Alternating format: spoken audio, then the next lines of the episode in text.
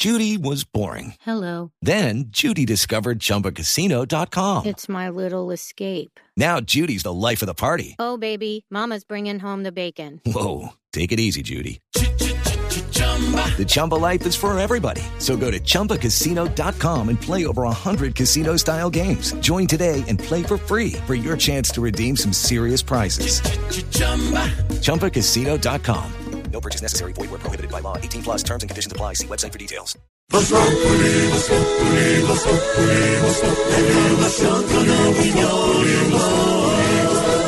Tenemos opinión, mucha imaginación. La noticia está acá y el mejor buen humor.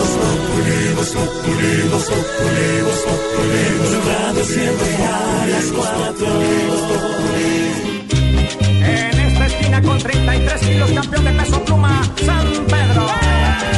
La otra esquina, campeón de peso pesado, 84 kilos, el doctor Satanás y sus guantes de hierro. La campana. La pelea del siglo yo la vi en el infierno cuando peleaba el diablo con el viejo San Pedro. El título mundial los dos se disputaban y daban 20 a 1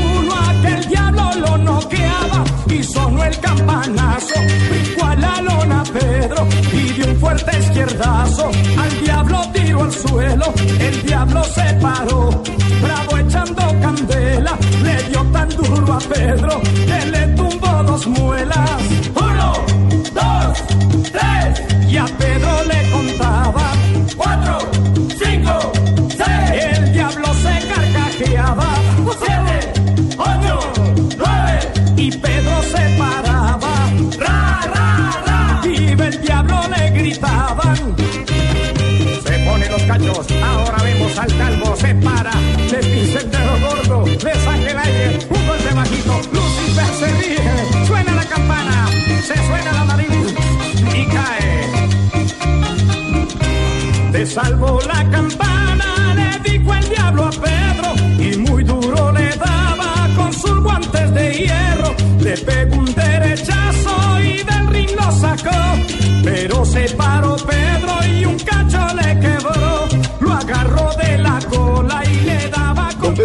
esta banda sonora del Loco Quintero, una canción muy famosa que se llama La pelea del siglo. La pelea del siglo hubiera sido perfecta en las últimas horas en eh, el debate en el Senado, lo que pasó en el Capitolio Nacional, entre dos pesos pesados, pesos pesados. de- ¿Eras tú contra quién? No, no, no, pesos pesados de la política, Ah, señora. Líderes del país. Y no solo del país, sino líderes de la votación actual en Colombia. Uno de ellos, Gustavo Petro, líder de la, de la izquierda en Colombia, Sí, claro. indiscutiblemente. 8 millones de votos sacó en la última elección presidencial. Y el otro, el expresidente y hoy senador, el doctor Álvaro Uribe Vélez, Oh, también líder de la derecha. Su candidato sacó 10 millones de votos no y ganó la presidencia. Si usted suma esas votaciones No respetan. en redondos, Así es. doctor Petro En Jorges. y, ay, y ver, doctor y senador Uribe, eh, si usted suma esa votación, por supuesto que ahí está representado el país, don Pedro. Por lo menos los que votan en Colombia, hay 20 millones de 20 votos. millones de votos. Y esta canción que nos ha puesto hoy nuestro compañero Esteban, daría para lo que pasó en el Congreso de este tema central hoy, y hablaremos más adelante don Pedro, don Álvaro Forero, don Felipe Zuleta, el padre Dinero sobre eso. Yo sí quiero opinar. Si nuestros vez. líderes, ya voy, Peter, si nuestros líderes y ejemplos del país se están diciendo sicarios, narcos en el Congreso, ¿qué se puede esperar de lo demás? Pedro, digamos, esa sería la pregunta. Yo pienso que el espectáculo de ayer, Jorge Alfredo, y lastimosamente hay que decirlo, es como si dos antagonistas quisieran que el, que el, que el país no avanzara en materia de debate político, sino que nos devolviéramos todo el tiempo a una época donde la polarización, donde los temores y donde los términos altisonantes hicieran la política y dividieran el país a los colombianos para sacar adelante cada uno sus intenciones electorales. Le voy a proponer, señor Retro, y le voy a proponer, señor. Furibe, que al estilo. Voz Populi hoy, hagamos más adelante un ring y una pelea del siglo, pero a punta de trova. ¿Se le apunta, señor Retro? Eh, pues no es, no es eh, la, la manera en que deberíamos nosotros arreglar este tipo de problemas. Ah, ¿no? ¿No le parece? Pero si ustedes Claro que sí, lo vamos Ah, a hacer. ¿Le gusta? Ah, bien. Pero de una. Reto hoy para los oyentes. don Pedro Viveros, don Esteban Silvia y compañeros. El pulso y la pelea del siglo, pero a punta de trovas con estos dos dirigentes, padres de la patria, que tantas cosas y ejemplos nos están dejando a los ciudadanos en Colombia, con- diciéndose y tratándose con esos términos en el Congreso. Jorge Alfredo, y aquí hay que decirlo, el día de ayer, el doctor Petro, A ver, cuando le respondió a Álvaro Uribe Vélez, así es. respondió con mucha más decencia que las críticas tan fuertes del Es expresidente que yo por lo menos senador tengo unos zapatos decentes. Álvaro Uribe Vélez. No Pereza, qué esas inclinaciones izquierdistas. El presidente Álvaro Uribe Vélez, cuando le menciona unos términos altisonantes, Gustavo Petro nunca habló de la persona de Álvaro Uribe. Siempre habló de los temas y de los argumentos. Álvaro Uribe sí, se pero- metió con la Sí, persona. pero- y eso hay que dejarlo Sí, también en el ambiente. Pedrito hizo unas acusaciones como que al- el señor que lo iba a matar los transportaron en un helicóptero del Estado por orden del gobierno, lo dijo Petro. Claro, Tengo pero, la grabación. pero no estaba diciendo que el presidente Álvaro Uribe estaba Pero dirigiendo. que en el gobierno de él. No, claro, pero no se hablaba de la persona, Jorge Alfredo. Cuando tienen los términos de decir que uno es un sicario, Ah, bueno. está hablando de la persona. pero Jorge no fueron Alfredo. cortas las No, acusaciones de de, Petro, Pedro. pero yo creo que Petro se definió más en argumentos me contra Álvaro Uribe Alfredo. que con adjetivos a la persona. Ahí es donde está mi crítica. Ah, qué triste. Sí, por ejemplo, el presidente de la Cámara de Representantes ayer, el señor Chacón, se refirió en términos a la persona del presidente Ernesto Macías del Congreso. Por bachiller. La crítica va a que uno no debe ponerle epítetos, Jorge Alfredo, a los individuos en los debates políticos. Uno lo que debe hacer es debatir con argumentos. Y ahí le estoy diciendo, uno de la derecha y uno de la izquierda. Epítetos, epítetos, epítetos. sicario, eso. sicario. Eso, sicario. eso no. Bachiller, bachiller, bachiller. Eso no se debe No, no, decir. que por eso esa política de confrontación no está bien. Nosotros desde Tarcisio es Bogotá proponemos la política del amor, del abrazo, de, de la confraternidad. A mí me encanta esa política. A mí Me me gustaría, encanta. me gustaría que Petro y Uribe se tomaran un traguito, ¿Por qué todo con trago? No, porque eso suaviza, Jorito, inclusive pues para los No, también. si esto es sin trago y me viene con trago, ¿cómo sería eso? No, A pero ver, imagínese eso. Oiga, me está Ángela María Robledo a esta hora defendiendo a Gustavo Petro en la plenaria de la Cámara. Así es. Dice que cómo es que se pueden permitir ese tipo de palabras y de insultos en un escenario como el Congreso de la República.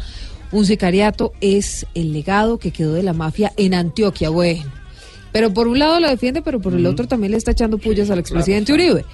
A Petro no le pueden decir sicario moral, a Petro y a mí nos quieren exterminar para que nuestra voz no se siga escuchando. Y un cacho le quebró, lo agarró de la cola y le daba contra el suelo, lo metió entre las cuerdas y le arrancó los cuernos de un gancho en la barriga. El diablo se tambaleaba y lo remató Pedro de una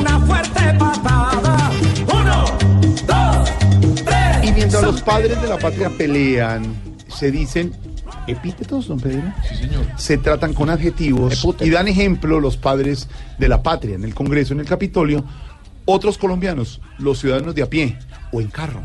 El ciudadano, usted que nos está oyendo, el que está en las ciudades, el que tiene que salir a trabajar, usted que va estamos dando ejemplo de honestidad, ejemplo de valores, ejemplo de principios.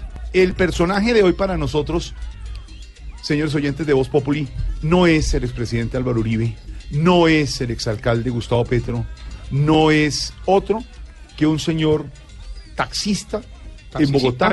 No, No, taxista, señor, no, taxista, que se llama Alexander Rodríguez y es ejemplo de eso. don Esteban. Mientras en el Congreso se están casi quedando en la jeta los honorables parlamentarios, este señor ha sido una adalid de la honestidad, del civismo, uno de esos buenos colombianos que son, y somos la gran mayoría, porque si no ya nos hubiéramos acabado todos contra todos, es taxista.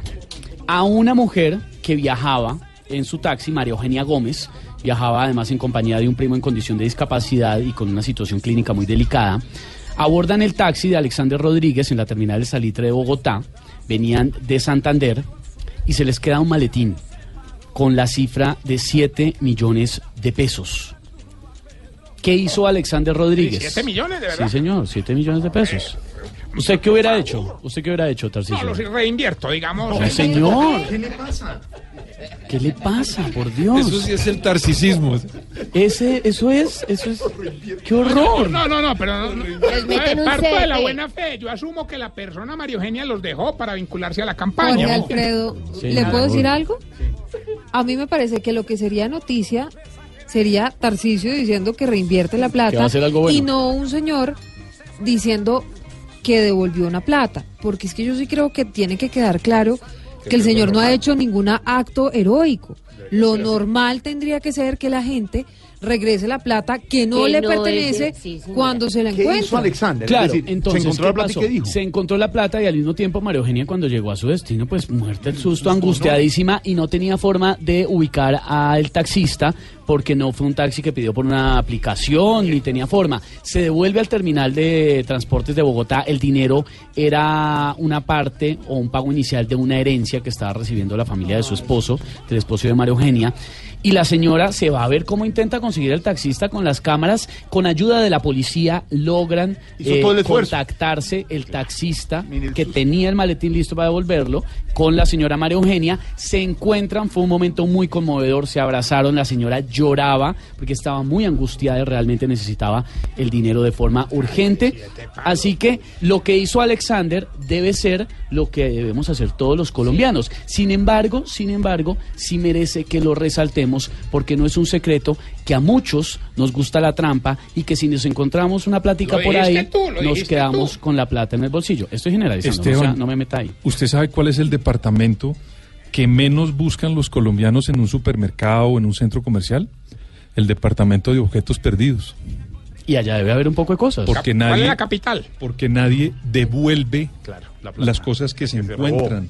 Si se queda un celular en un sitio, en un centro comercial, uno va normalmente y piden los objetos perdidos y allá debería estar. Claro. No, no está. Entonces, eso es para decirle que lo normal es que las personas devuelvan las cosas y no se queden con ellas, de, de cualquier cosa, digamos.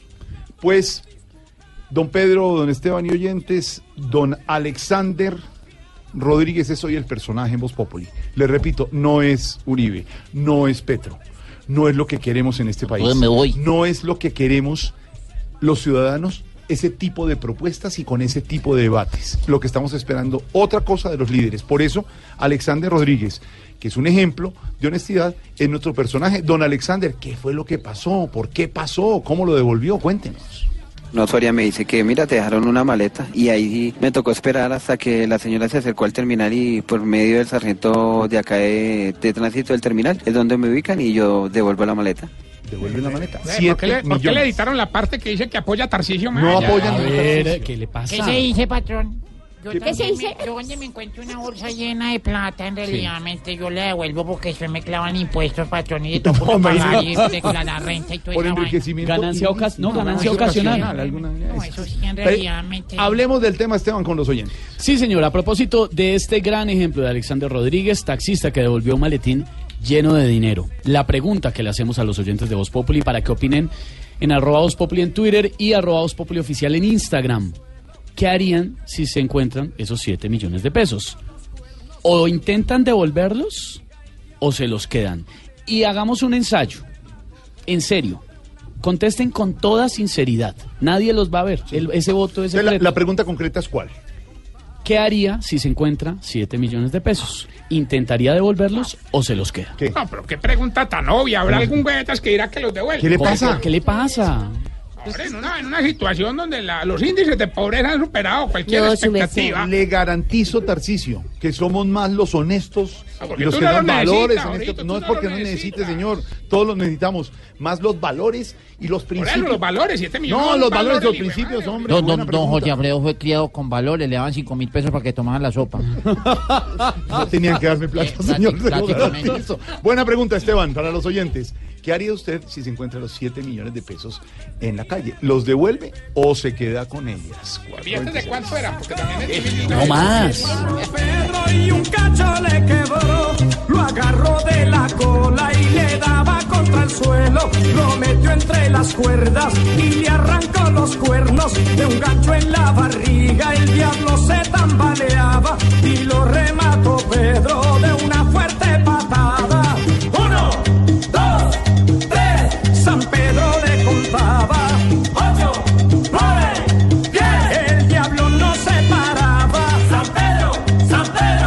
427, muchas eh, noticias hoy miércoles eh, 24 de abril, Silvia. Sí, señor, noticias a esta hora. Óigame, Jorge Alfredo, están agarrados en la Cámara de Representantes después de la pelea de ayer y de los insultos del expresidente Álvaro Uribe. La discusión con el senador Gustavo Petro, les vamos a estar ampliando esta información. Capturaron a 11 funcionarios de la DIAN y a tres particulares por presunta corrupción. Maduro es un matón, dijo el senador republicano Rick Scott, quien estuvo visitando ¿Cómo se llama? Cúcuta. ¿Cómo se llama el señor qué? Rick injurió, Scott. injurió contra mí. ¿Cómo No, se llama? señor. Que usted dijo que usted es un matón, Rick Scott. Rick Scott. Ah, el del papel higiénico, ¿verdad? No, señor, nada que ver. Óigame, nuevo fallo ordena suspender adjudicación de Transmilenio por la séptima, la bala con la que murió. Exguerrillero de las FARC en el Catatumbo, era de las fuerzas militares. No soy un vividor, ella decía que me relajara, novio de sargento chilena que sigue desaparecida. Y atención porque el Grupo de Lima boicoteó el discurso del canciller de Venezuela, Jorge Arriaza, ante Volvieron a dar su misma dosis. Sí, señor. Empieza a hablar y los eh, Pero eso sí, ¿sabe qué? se ponen de piso. Dijo que había tenido una reunión extraordinaria con Antonio Guterres, el secretario general de las Naciones Unidas. Esto es lo que está pasando en Blue Radio, en Voz Populi 428. Y a Pedro le contaba cuatro, cinco, seis. El diablo se carcajeaba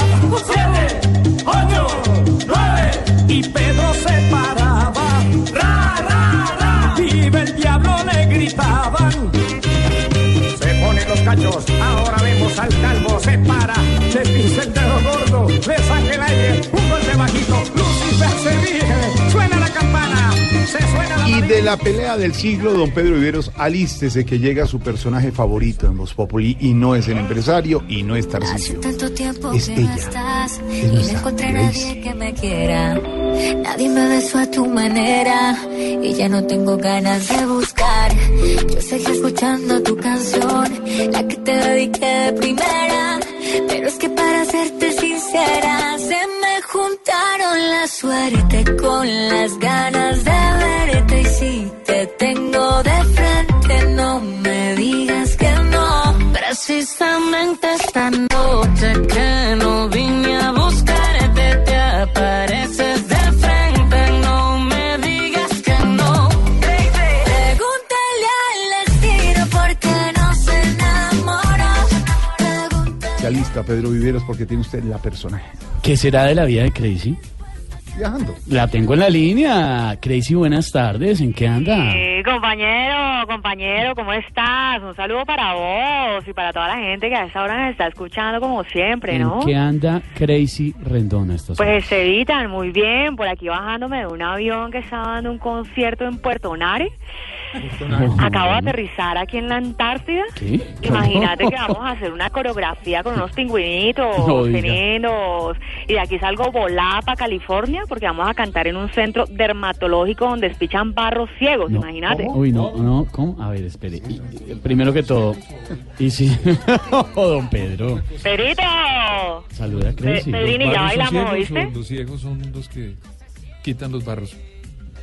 No, quedamos, quedamos con la duda, pero Crazy, ¿usted sí cree que allá la, la van a escuchar? Sí, claro, sí, porque son ciegos, no sordos. No, a ver, ay, Dios mío. Obvio. A ver, a ver. Crazy. ¿Y, y este año tiene algún eh, proyecto con televisión, por ejemplo, Crazy? Pues así es, así es. Imagínate que en este momento estamos con Mike planeando algo eh, con televisión. No me diga qué. Vender uno que nos está sobrando en la casa. O sea, imagínate. Bueno, compañero, lo dejo porque voy de remate a una gira que hicimos por los manicomios del país. No me diga, ¿y cómo estuvo? Una cosa de locos, compañero. Ay, chao, Crazy, chao. Crazy, crazy, Pedrito, crazy, crazy, crazy, crazy. Ay, venga, venga, venga. Clase, va- clase, Pedro clase, quiere Pedro, bailar. rápido, rápido. Pedrito, No sea tímido, esa, esa canción es nueva, ¿no? Hoy O sea, estoy esa con todo, hoy estoy con todo. Listo, hacele ahí. A ver, súbile, súbile, súbile. ¿Comienzo yo? Empezá, empezá vos. Empezá vos. Yo te sigo, yo te sigo, Estoy con compañero. todo. Uh. hacele. Ah, uh.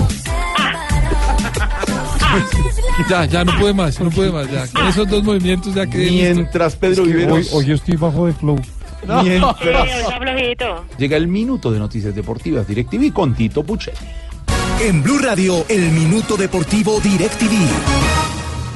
Amigos de Voz Populi, el minuto DirecTV se lo dedicamos a dos partidos que vivirá el pueblo colombiano en esta jornada. Uno de ellos arranca con transmisión de Blue Radio a partir de las 7:30 el Tolima en su última posibilidad de clasificar en esta fase de grupos enfrentando a Boca Juniors. Tendrá la obligación de ganar. Partido válido por la fase de grupos de esta Copa Libertadores. Y a las 8:30 también transmisión de Blue Radio, partido para poner al día el calendario del fútbol colombiano entre Atlético Nacional y Medellín. Los dos equipos antioqueños por fuera de los ocho clasificados, los dos obligados a ganar. Transmisiones de Blue Radio, amigos de Voz Populi, así pasó el minuto DirecTV. Que el jefe no te dejó salir temprano de la oficina. En la oficina, todo es Voz Populi. Es hora puntual y es hora que los oyentes siempre tienen con nosotros para las noticias, para las actividades, porque hay unos dos populi a esta hora, Silvia, de preocupación que nos han comentado varias fuentes. El presidente Iván Duque, que tiene tantos eventos y tantos compromisos, está llegando tarde a los eventos. Y ayer, Pedro Viveros, era la inauguración de la Feria del Libro, país invitado Colombia, un evento muy importante, y el presidente vuelve y juega, el presidente Duque llegó dos horas tarde. El último evento en Corferias fue la inauguración del Hotel Hilton, llegó tres horas y cuarto tarde porque hay mil cosas en la agenda del presidente. Pero ya ayer a mucha gente se le llenó la copa y empezó a reclamar porque el presidente está llegando muy tarde a los eventos. Jorge, ¿sabe que Yo pensaría que los presidentes primero pues tienen múltiples ocupaciones y por supuesto que pueden demorarse en llegar a los eventos, pero siempre tiene que tener alguien de protocolo o alguien que le maneje su agenda para que haya plan B o plan C en los eventos, porque lo que no puede pasar es jugar con el tiempo de las personas que llegan puntuales. Nosotros tenemos que premiar a los que lleguen puntuales, no premiar a los que lleguen tarde. Entonces, yo sé que ayer el presidente había dicho que llegaba a las siete y media de la noche, pero parece que llegó más tarde. Mm. De tal suerte que hay que tener un plan B, porque mire lo que puede pasar, Jorge Alfredo. Si el presidente se demora, las personas que estaban en la feria, en la inauguración y llegaron puntuales, podían haber ido a recorrer la feria, por ejemplo esperando a que el presidente llegara si se iba a demorar. Pero cuando no les avisan con tiempo y no son sinceros en la llegada del presidente, pues muchas personas se pueden molestar Pues- al llegar puntuales. Y repito, Jorge Alfredo, hay que, hay, en Colombia nosotros tenemos que aprender a premiar a las personas que llegan puntuales. Pues oiga lo que pasó ayer porque a la gente ya se le rebosó la copa con la llegada tarde del primer mandatario a los eventos. Jorge Alfredo, llegar tarde es llegar 20 minutos después.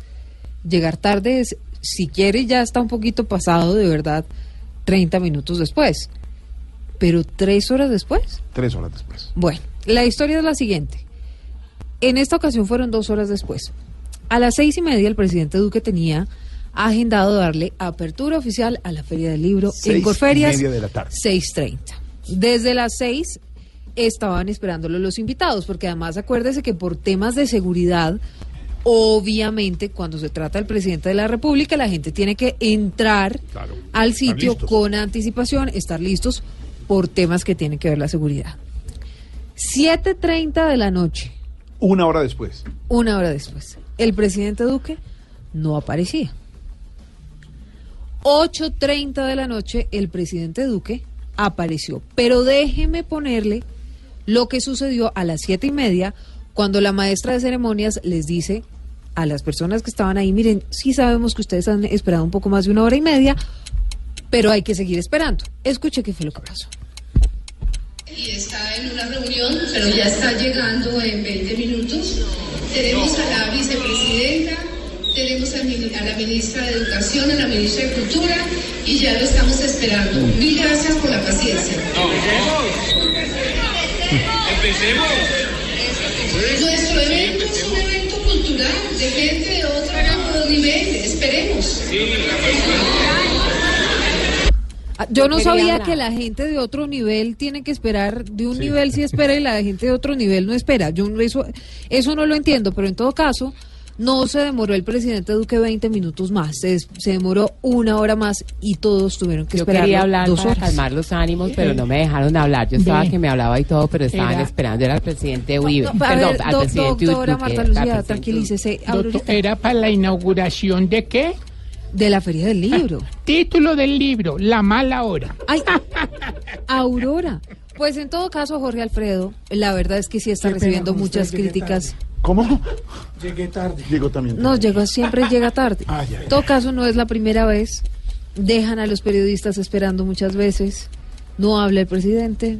Bueno, Lo que no es Voz Populi. Mensaje para Palacio, Casa de Nariño. Así suena el reloj para llegar puntual. Súbale, súbale. Empezar a llegar temprano el presidente. Don Wilson Vaquero, jefe de redacción, que llegó muy cumplido hoy aquí a cabina, ya contiene todas las noticias que está pasando. Hay capturas, eh, Wilson. Pues mire, no acabamos de salir, Jorge, del escándalo de los Ambuila en Buenaventura, cuando hoy las autoridades están anunciando nuevamente la detención de 11 funcionarios de la DIAN y un grupo también de particulares, tres en total, están señalados de actos de corrupción aparentemente relacionados con la chatarrización, irregularidades en la chatarrización y en la venta de maquinaria incautada. Entre los detenidos, aquí hay cargos muy importantes en la DIAN, está el jefe de comercialización en Bogotá y el jefe de disposición de mercancías a nivel nacional. Un tema, por supuesto, que está en desarrollo y que va a dar mucho de qué hablar María Camila Orozco. Vuelve y juega por aparente corrupción. Acaban de ser capturados 11 funcionarios de la DIAN y tres eh, particulares. El operativo lo hizo el CTI de la Fiscalía y la Polfa en Barranquilla, Cúcuta, Buenaventura y Bogotá, donde aparentemente se estaría reportando, reportando maquinaria amarilla incautada como chatarrizada, pero realmente era puesta nuevamente en el mercado para su comercialización. Entre los capturados está el jefe de comercialización de Bogotá, el jefe de disposición de mercancías de la DIAN a nivel nacional y el jefe de comercialización de la DIAN en Barranquilla, quienes eh, fueron capturados por los delitos de concierto para delinquir, peculado por apropiación, cohecho por dar u ofrecer, falsedad en documento, favorecimiento a servidor público y lavado de activos. María Camila Orozco, Blue Radio. Señor Don Wilson, y mientras esto pasa con la DIAN, también hay disturbios. Mañana hay protestas y marchas en Bogotá y en todo el país, pero hoy, a esta hora, se siguen presentando disturbios en los alrededores de la Universidad Nacional. Vuelvo y juega. Desde la una de la tarde están esos disturbios que están eh, generando problemas en el tráfico por la calle 26 en el sentido oriente-occidente, es decir, en camino hacia el aeropuerto El Dorado, lo cual, pues, por supuesto, genera enormes dificultades.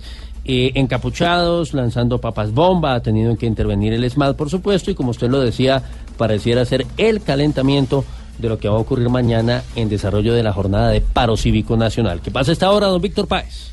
A esta hora las autoridades mantienen un cerco permanente de dos cuadras a la redonda, tomando como referencia la entrada de la calle 26 de la Universidad Nacional. Algunos de los manifestantes salieron de las instalaciones, por eso mismo fue necesario ampliar el cerco de las autoridades. Se mantiene sin movilidad en este momento en sentido oriente-occidente por la avenida calle 26 desde la carrera 33 con sentido hacia el aeropuerto. Sentido occidente-oriente se mantiene movilidad normal. Los articulados están pasando por el costado sur de la estación Ciudad Universitaria, mas no se detienen en la misma. Desde la Universidad Nacional, Víctor Páez, Blue Radio. Pedro, como dice don Wilson Vaquero, se calienta la situación de las marchas de protesta mañana en Bogotá. Y ahí la pregunta es si la protesta social sigue presionando al gobierno Duque. Jorge Alfredo, lo que ha pasado desde el momento de la posesión hace ocho meses del presidente Iván Duque es que las fuerzas que hacen parte de los sectores sociales están paulatinamente midiendo el gobierno y la reacción.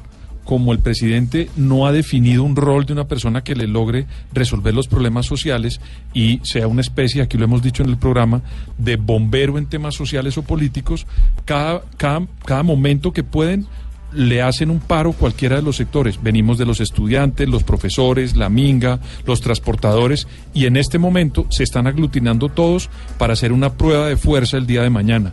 Ojalá que el presidente y todo su grupo que manejan los sectores sociales puedan resolverlo para que esto no vaya a pasar a mayores llegué tarde, ¿de qué estaban hablando? del, del paro nacional mañana. Si Pero- quiere yo le explico, presidente Uribe, de la perdón, protesta pre- perdón, social. presidente, presi- presi- presidente. Protesta presidente social, don Pedro, termina. Jorge Alfredo, si el presidente no le pone un doliente de su gobierno a los temas sociales y políticos, cada día que pase y haya un paro más, vamos a tener inconvenientes que perduran. ¿Y sabe qué inconveniente además se le está um, ya avecinando al presidente Duque? Es de los cafeteros que hoy estuvieron protestando en Armenia, porque además recuerde que las medidas parece que anunció el presidente Duque en Timbío, en el departamento del Cauca, sobre el café, pues no funcionaron de nada. Los cafeteros están bastante molestos y mañana se van a unir al paro nacional. Tema que además le preocupa mucho al senador Uribe, señor. Sí, señor. Doña Silvia Patiño, a esta hora, ¿a qué le ponemos cuidadito? Don Esteban Hernández, a esta hora le ponemos cuidadito nada más y nada menos que al bochornoso capítulo que protagonizaron ayer el senador Uribe y el senador Gustavo Petro. Uno llamó al otro sicario, sicario, sicario. A ese tema hay que ponerle mucho. Cuidadito.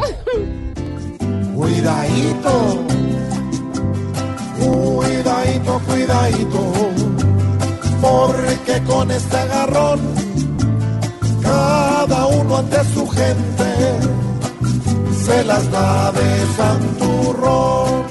¡Qué buen ejemplo!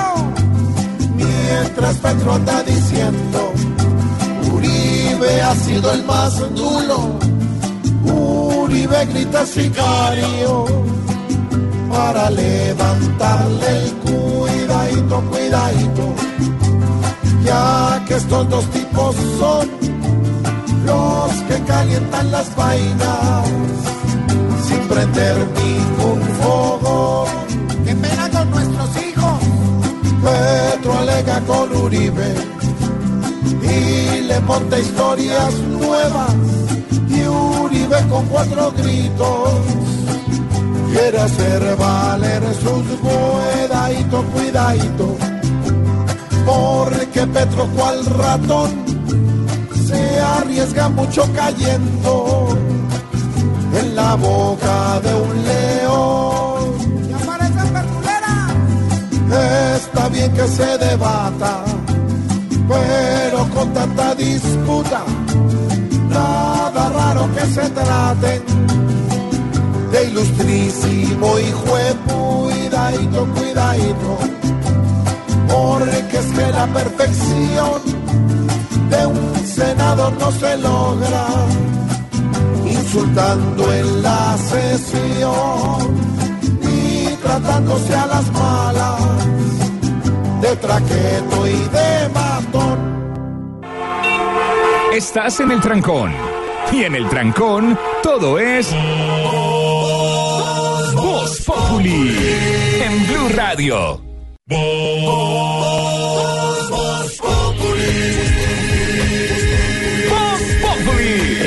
Enciendo la radio, 4 de la tarde comienza el show de opinión y humor en Blue.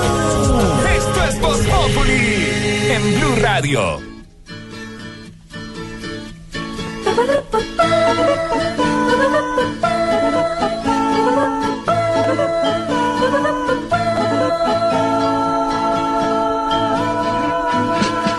Voy por la calle de la mano, platicando con mi amor.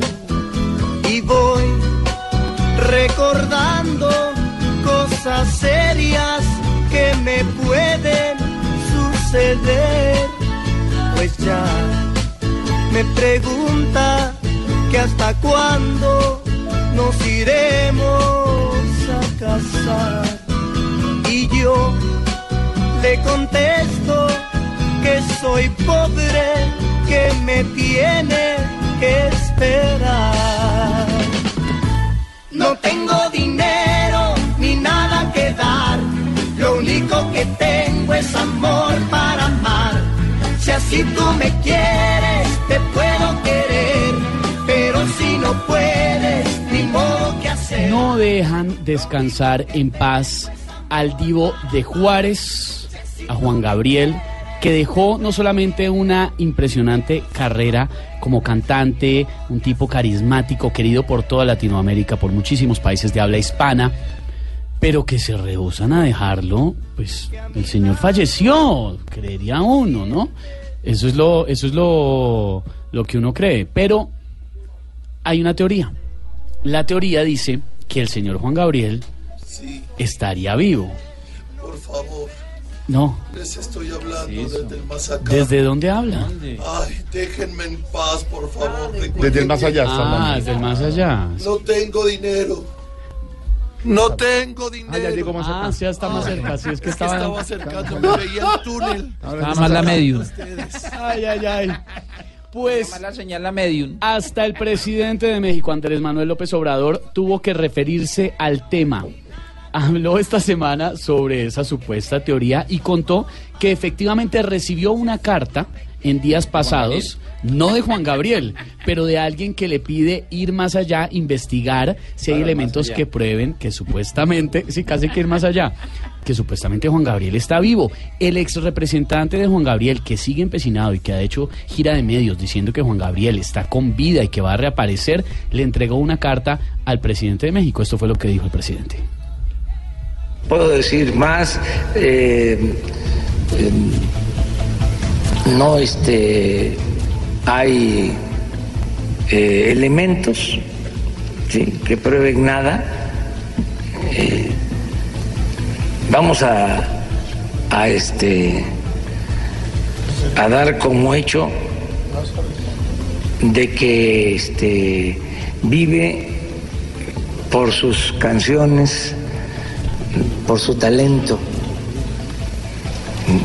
por ser una persona buena, extraordinaria. En esas palabras lo dejó claro Andrés Manuel López Obrador, presidente de México, refiriéndose a que Juan Gabriel vivirá por siempre, pero en el recuerdo de los mexicanos y no le da crédito a la supuesta teoría que Juan Gabriel estaría vivo. Ay, ay, ay, no dejan tranquilo al Divo de Juárez. Cosas serias que me pueden suceder. Pues ya me pregunta que hasta cuándo nos iremos. Bueno, Silvia, usted está pensativa con nuestra pregunta de hoy. Pues es que yo creo que toda la gente va a responder lo obvio. No. Y es que sí, que devuelven la plata. Pero la verdad es que eso no debería ser No solo lo obvio, es que yo creo hoy, si hace un análisis, mire, el movimiento de el exalcalde Mocus, Visionarios, Así hace es. experimentos de ese tipo. Todo el tiempo. Hizo un experimento en el centro de Bogotá que yo les conté un día, Sí. donde un señor vendía arepas de huevo en el centro de Bogotá. Pusieron unas cámaras Uy, escondidas. arepa de huevo. Eh, No, no es esa. Y la gente llegaba y el señor decía, ahí está la plata, déjeme y saque las vueltas. Solo se descuadró en dos arepas de huevo. La gente dejó la plata que era y tuvo las vueltas. Uno cree que la gente tiene huevo y no. No, hombre, que la gente es honesta. A la gente es honesta. Se dan cuenta que No. los experimentos sí. Los recursos son sagrados, era la, la lógica del movimiento del ex senador Antanas Mocus. Nuestra La pregunta del día hoy, profe Mocus, en Voz Populi Bien, es, muchas gracias. ¿Qué haría si se encuentra 7 millones de pesos? A propósito del taxista que devolvió una maleta llena de dinero eh, que se le quedó a una pasajera en Yo un taxi. llegaría le diría a otra persona que me los cuente. No, ay, Sí, pero para a ver. asegurarme. Para, Qué mirar si pena, es toda qué la pena, llegué tarde. que No, tranquilo, presidente ya le voy a contar. La ¿Cuál es la pregunta, la pregunta es la siguiente, presidente. Ah. ¿Qué haría si se encuentra los 7 millones de pesos? ¿Intenta devolverlos, presidente, o se los queda? Pues si tengo tiempo los devuelvo, pero ahora no tengo tiempo. ahora ¿Va bueno. tarde para alguna vaina? pues salimos a la calle a preguntarle a muchos amigos de Voz Populi qué harían si se ¿Qué encuentran ciudad? esa platica en Bogotá. Sí, claro. Sí, porque lo que no es mío no me pertenece. Bueno, si yo me encuentro 7 millones de pesos en la calle y sé de quién son, sí los devolvería, claro. Porque, pues, si sé de quién son, sería lo equivalente a robar. Sí, sí los devuelvo. Porque yo soy cristiana, conozco de Dios y entonces sé que está mal hecho cogerme algo que no es mío. Yo los devuelvo. ¿Por qué? Porque pues es plata que no es mía y que no me gano yo. los devuelvo. No me pertenecen y sé que fue un olvido o un accidente por parte de la persona que los dejó en, el, en este vehículo o algo y es, es- indispensable devolverlos. Eh, sí, yo devolvería el dinero a la persona si la conociera, pues, pues yo no sé la necesidad que tenga la persona, si lo de pronto un préstamo lo haya hecho o lo haya conseguido con sacrificio. Y si no lo conociera, pues ya, ya es destino que uno se lo haya conseguido. Si sé quién son, sí los devuelvo. Es porque me parece algo honesto, algo que cualquier persona debería hacer. De hecho, Eh, si uno sabe de quién es la propiedad de alguien, uno por qué se la va a arrebatar. Si no sé de quién son, me los quedo. Sí, claro, pues si sé de quién son, a quién se le quedaron, los devuelvo. Ahí está la gente. En la calle opinando nuestra gente de Voz Populi, la voz del pueblo. ¿Qué pasa si se encuentra 7 millones de pesos? Las dos, las opciones son dos. Intenta devolverlos o se los queda. Devolverlos. Si se los queda sicario. Se los queda. Sicario. Alexander Rodríguez, el taxista en Bogotá, los devolvió. 456, Esteban Lamborghini, Lamborghini. ¿Sabe quién no le gustaba devolver mucha platica? O- Perdóneme, perdóneme. No le quedarse. gustaba devolver, no. No, se quedó se con quedó toda con la plata que pudo. Ay, ay, ay. Nuestra Lamborghini. ¿Cómo es que se llama, don Pedro? Lobaza de pánico. Ay, ay, ay. En, Blu- en Voz Populi, en Blue Radio, llega la lobaza de pánico. Lamborghini, buenas tardes. Ella sigue en su lugar de reclusión, por supuesto. Por supuesto. ¿Cómo va? Marquémosle.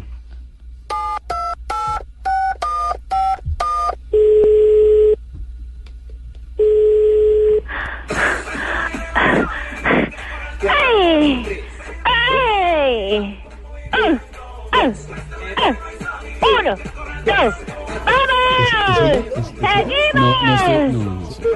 Pues esa es la voz. La, la- la- Lamborghini, Lamborghini, la- Lamborghini, ¿Aló? Lamborghini, ¿cómo va? La saludamos de Voz Populi. ¿Aló? Sí, ve- vemos que está sufriendo mucho su casa por cárcel. A él lo oímos diciendo uno, dos, uno, dos. Tiene un profesor que le está enseñando a hacer aeróbico. No, pobre, tengo un profesor que me está enseñando a contar. No hablen de mí, que yo estoy en esta mansión que me dieron por cárcel. Aquí no me dejan ver ni las novelas de Caracol.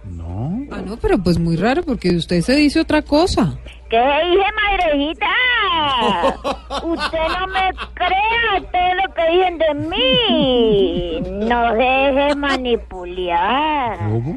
Maquille. ¿Usted, Usted, usted puede llegar a ser presidente de Estados Unidos, como lo dijo John F. Kennedy. No, no. ¿A qué está dedicada ahora? ¿A qué está dedicada ahora Lamborghini? Pues verá usted, yo estoy dedicada ahora a la lectura.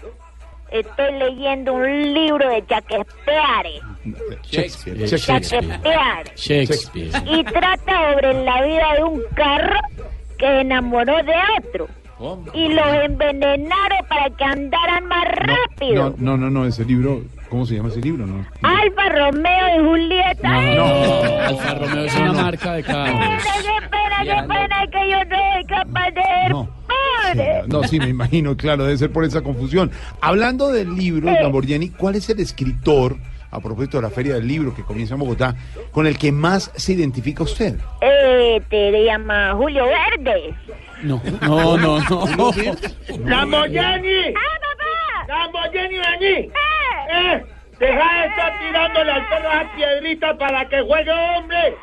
¿Pues vos crees que yo cago diamante? ¡Ay, no! ¡No, no, no! ¿Aló? Sí, señora. Perdón, es que mi papá es muy materialista. Él sí que es maquillero con los carros. ¿Cómo era que esta semana le cayó mal un yogur? Y toda la noche de peyot. No. Oiga, Fede, bueno, los dejo porque llegó a visitarme mi prima, la que quiere ser como yo.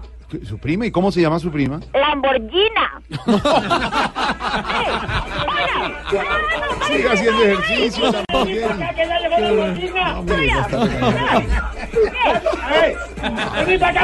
Próximamente, Lamborghini también estará con humor y opinión los domingos a las 10 de la noche en Voz Populi. TV. Voz Populi TV, Voz Populi TV.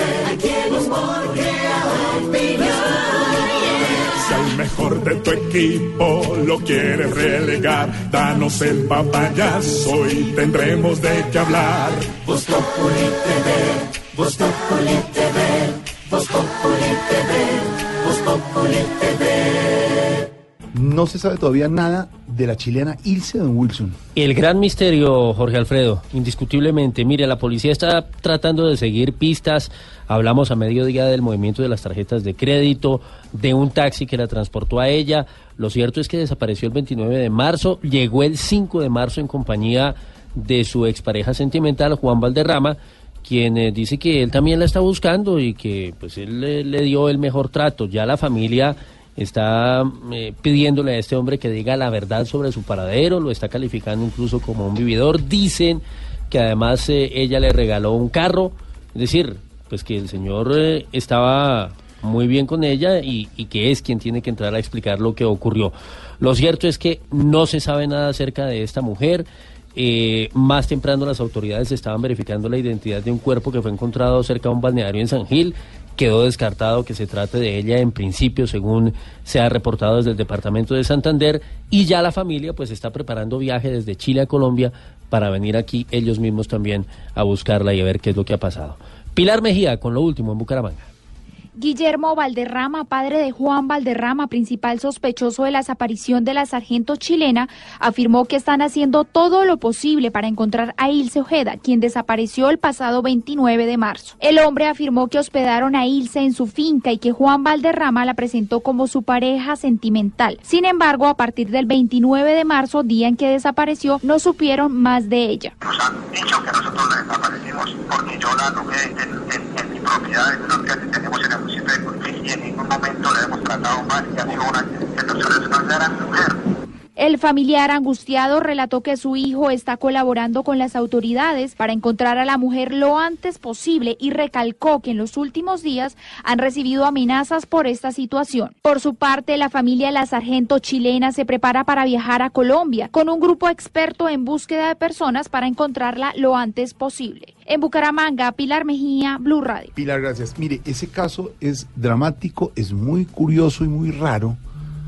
Es una novela, y hoy en la entrevista de don Néstor Morales en Mañanas Blue con este señor. Juan Valderrama, sí. Con Juan Valderrama, cada vez es más curioso. Esto, le puedo decir a usted, que con el final, y ojalá sea buen final, y, y la señora Ilse aparezca. Es lo que esperamos Ojalá, todos, claro. da seguramente para una serie de televisión de esas de Netflix, como por ejemplo el caso Colmenares, que va para Netflix, ¿no? Claro, va para Netflix. Ya se estrenó el tráiler eh, oficial de una serie que le ha levantado mucha polémica, que no le gustó para nada a la familia Colmenares, que se recreara eh, el caso del que tanto se habló en los últimos años, en el que resultaron Laura Moreno y Jesse Quintero acusadas eh, durante un largo proceso judicial que el país vio, que se volvió de interés público y que Netflix lo lleva ahora a la pantalla en una mini, en una serie que es de casos famosos. Entonces, en esta ocasión, uno de esos va a ser el de Colmenares. Jorge Alfredo, sin ver la serie Esteban, a mí me da la impresión que cualquier final que le pongan al caso Colmenares va a generar una polémica, porque los televidentes tienen en su percepción una imagen de lo que pasó, Claro, pero en los estrados claro, judiciales claro. salió otra decisión. Mm. Este es el típico caso que puede servir para que haya mucho consumidor de Netflix en la serie, pero al final va a generar muchas dudas porque muchas personas no van a sentirse interpretadas realmente de lo que pasó y la decisión final de repente se fue por otro lado. Eso podría dar para esta serie. Ojalá, vuelvo a decir, el caso de la chilena Ilse, su familia muy preocupada en el país austral por lo que pueda pasar con ella. Ojalá tenga un buen final. Mientras tanto, movidas políticas en el Congreso en vísperas de la votación de las objeciones a la JEP. A la par con las reacciones al bochornoso enfrentamiento entre Álvaro Uribe y Gustavo Petro anoche en el Congreso de la República, se dan esas movidas. Todavía no ha cuajado, aparentemente el tema de las reuniones, las alianzas con César Gaviria y Germán Vargas Lleras para lograr salvar las objeciones en el eh, Senado. En la Cámara, pues también hay mucha expectativa por la estrategia de la que se ha hablado. Estarían eh, preparando con la Judicatura para reversar las votaciones que se dieron en esa corporación. Muy tenso, pues, el ambiente de cara a lo que será el futuro de estas objeciones. Marcela Puentes. Luego de que el expresidente Álvaro Uribe pidiera crear un gran acuerdo entre los sectores mayoritarios del Congreso para salvar al menos dos de las seis objeciones a la ley estatutaria de la Jurisdicción Especial de Paz, algunos partidos políticos, entre ellos el Liberal y Cambio Radical, han ratificado que negarán las objeciones. El senador Germán Barón. Sostenemos en la misma posición que habíamos expresado en la Cámara. Fue una decisión de bancada y no acompañamos las objeciones. Pese a esa negativa, la ministra del Interior, Nancy Patricia Gutiérrez, afirmó que siguen buscando los consensos previo a la votación que se dará el próximo lunes. y es la oportunidad para que los partidos políticos reflexionen y digan no podemos acabar con la extradición. Ese es la- el llamado que hace el gobierno. Mientras tanto, crece la expectativa por la decisión que tomará el Consejo Superior de la Judicatura sobre dos temas. La recusación que presentó el senador Iván Cepeda contra los magistrados para que no puedan decidir sobre la tutela presentada por el senador Ernesto Macías, para que se reverse el hundimiento de las objeciones en la Cámara y adicionalmente si hay lugar o no a que se repita esa votación. Ahí está, Marcela. Perdón, perdón, ¿qué es lo que está pasando con la JEP? ¿Qué pasó? Llegó tarde, presidente. Pues ya. Ay, Lo qué que pena, pasa, disculpen a mi presidente. presidente Uribe, perdona, a mi presidente Uribe, disculpa. Presidente, es que si usted dejara de querer abarcar tanto porque es que aprieta bastante poco. Entonces se pone a sobrevolar para ver cómo están las carreteras en Bogotá, las salidas de Bogotá. Pues mejor póngase al pendiente de lo que pasa en la JEP. Hablando Y no llegue tarde. Del tema político, confirmada la salida del secretario general de la Presidencia de la República, el doctor Jorge Mario Isman. Tiene varias posibilidades de embajada. Más adelante, Silvia nos tiene las posibilidades y los, los futuros de Jorge Mario Isman en el gobierno. Continuará vinculado al gobierno Duque. ¿Y quiénes podrían ser los reemplazos en la Secretaría General que ha asumido la secretaria privada por encargo? Esos son los movimientos políticos. Y mientras tanto, con la tragedia en el Cauca, como siempre pasa, empiezan las culpas, unos a otros. ¿Quién invirtió? ¿Quién no dio la plata? ¿Por qué no hicieron bien el proyecto después de los muertos y la tragedia, Wilson? Pues en la mitad de toda esta historia está la firma Codiseño de la ciudad de Cali, que se ha defendido y ha dicho que ellos no tienen eh, responsabilidad en la tragedia porque, según ellos, ninguna de las familias afectadas por cuenta del deslizamiento del pasado fin de semana hacía parte de las viviendas, 92 en total, correspondientes a un proyecto que eh, se esperaba fuera construido en esa zona del municipio de Rosas. Lo cierto es que hoy fue convocada una audiencia por el Fondo de Adaptación para tratar de tener algunas claridades en torno a estos hechos. La audiencia fue suspendida, se va a reanudar el próximo lunes, además porque el eh, contratista, que está, repito, en la mitad de este escándalo, de esta situación, pues dijo que no había tenido tiempo suficiente para preparar sus argumentos. Lo que sí trascendió allí fue una cifra en medio de esa audiencia de pérdidas, una especie casi que de lucro cesante de más de 2 mil millones de pesos por la no ejecución de un proyecto que apenas llegó al 9%. Marcela Peña. Y es que para el Fondo de Adaptación se presentó un incumplimiento total del contrato de codiseño para la construcción de 92 viviendas en el municipio de Rosas, Cauca. De acuerdo con la entidad, los perjuicios causados al proyecto superan los 2 mil millones de pesos. Esto antes de la ocurrencia de la tragedia que dejó a 28 personas sin vida. Sin embargo, el contratista de Codiseño se negó a dar explicaciones sobre lo que ocurrió y dijo que las va a dar el próximo lunes. Jairo Vergara. Entre los beneficiarios no hay eh, fallecidos del proyecto. Pero eso no quiere decir que usted no incumplió, o sea, esa no es excusa para que usted no diga que no cumplió. Eh, les pido el favor, el lunes hablamos. Muchas gracias. Es decirle a los familiares.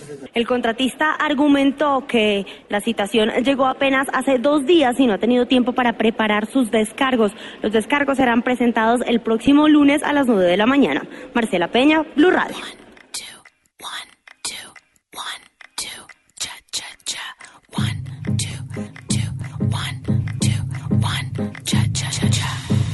I took a pill and had a dream. Yo también. I went back to my 17th year. Allowed myself to be naive. Dime, To be someone I've never been. me encanta. I took a sip and had a dream. Noticias de Madonna y Maluma. Ahí los están oyendo juntos y salió el video oficial que en este momento alcanza las 362 mil visitas en tan solo unas horas. Un video en donde se ven muy sexys tanto Maluma como Madonna. Madonna tiene una falda como con una abertura, ¿le puedo decir abertura a eso, Silvia? Eh, se ve la, la pierna Ah, ¿o casi hasta qué? arriba. Había un grupo, me- no, no, por favor no me vayan a acabar porque no me acuerdo cómo se llama, pero el que decía, por la raja de tu falda. Eh, estopa, españoles, por la raja sí, de tu sí, falda. sí, una, una Eh, Son esas falditas Sí. que vienen, bueno, así está Madonna. ¿Pone falda ahora, Maluma? No, no, no, No, Madonna. Ahora. 60 años y con buena falda y se ve divina. Bien, bien, bien, man. Pero, Bien, pero Maluma, don Pedro Viveros fácilmente se puede poner una falda y eso no va a comprometer su identidad ni nada. Faltaba con toda esa música que No, canta. y no, esa pero ¿qué tiene que ver la falda No, con no él? sé, no es sé, que no entendía faltaba, ahí. por eso. Que a él no le gusta Maluma. Le parece le gusta hetero- Madonna. no, pero es que eh, eh, Maluma no es heteronormativo. Él con su pinta ¿Cómo, siempre cómo, ha demostrado cómo? ser ¿Hetero trans- qué? heteronormativo. Bueno, señor, video, Madonna y Maluma. ¿Cómo quedó el video? ¿Cuántas visitas? 362 mil visitas y a propósito, a esta hora estamos en comunicación con Maluma. Hermano, buenas tardes. Hey, ¿qué tal, princeso? Un saludito en especial para todos. Feliz de estar aquí, now. Wow, wow. Maluma, ¿qué le han dicho por este tremendo junte? Bueno, pues la verdad es que nadie imaginó ver en estas a la reina de la música, a la diosa de los escenarios, a la diva del espectáculo, Yo. No, no, no. no, a ver. Él es muy lindo. No.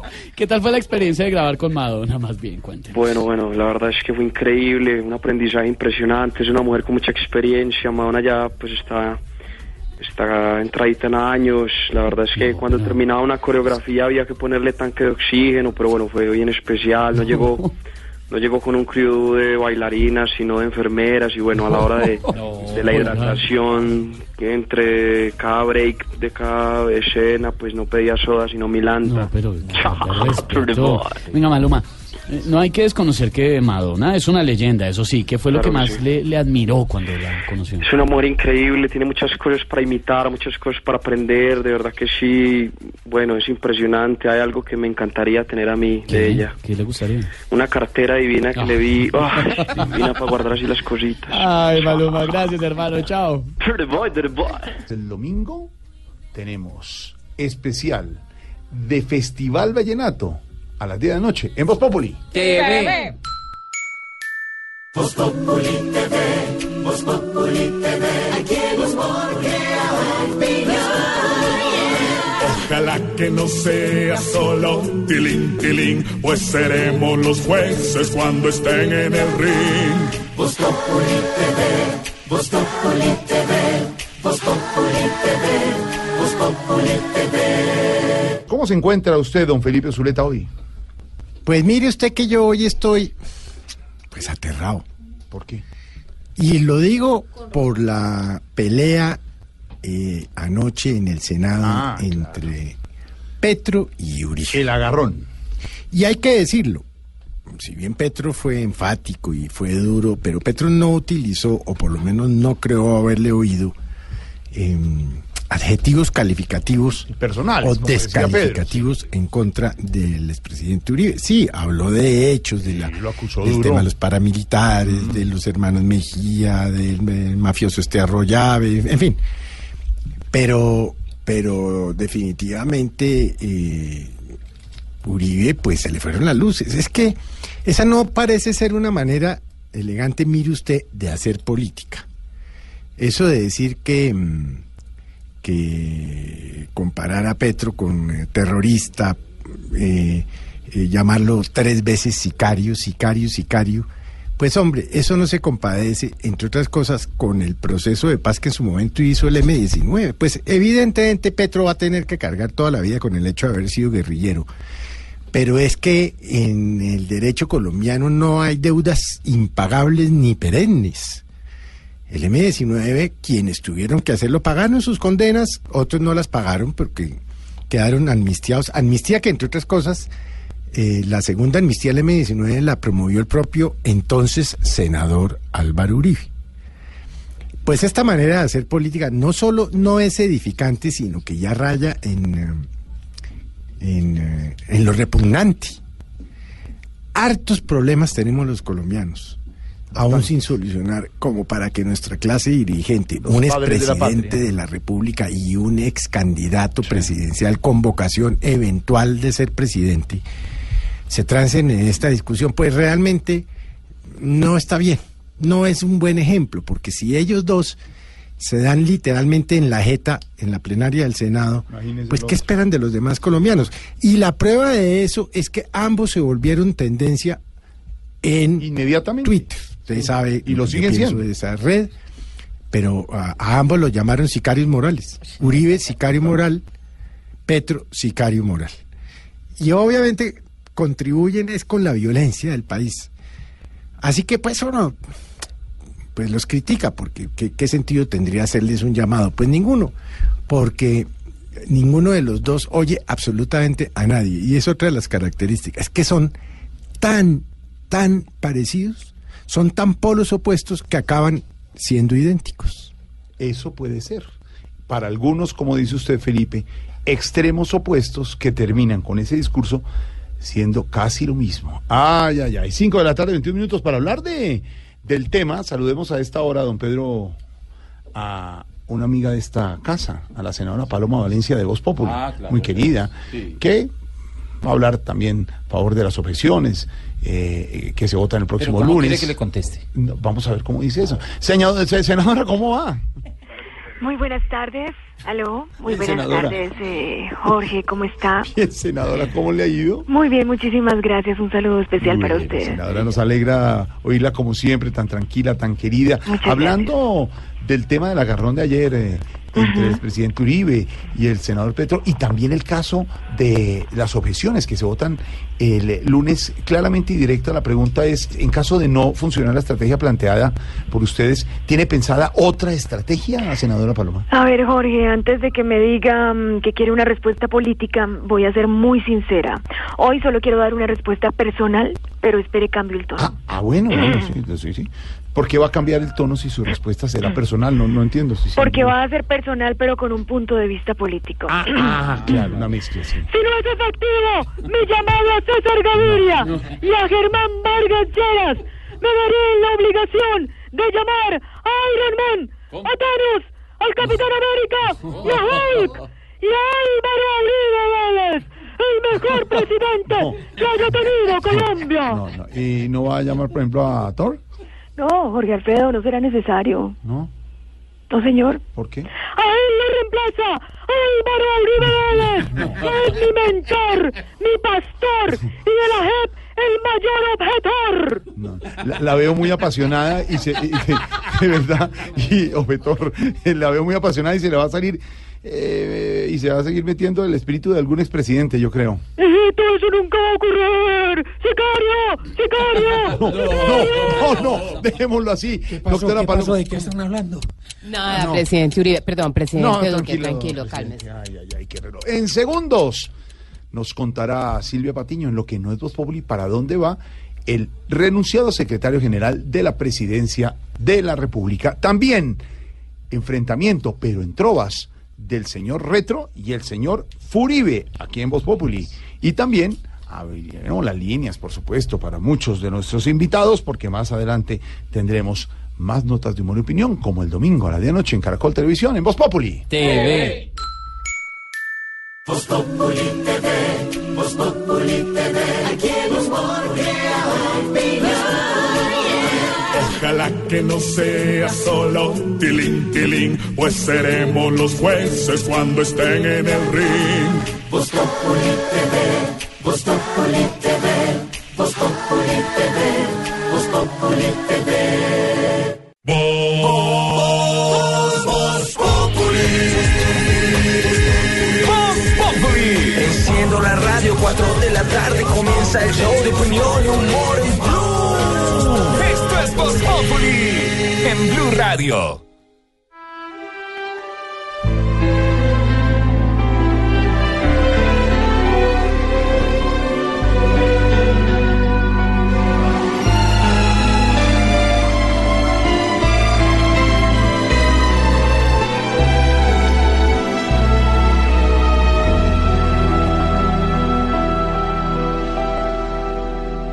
Mentiras son todas mentiras.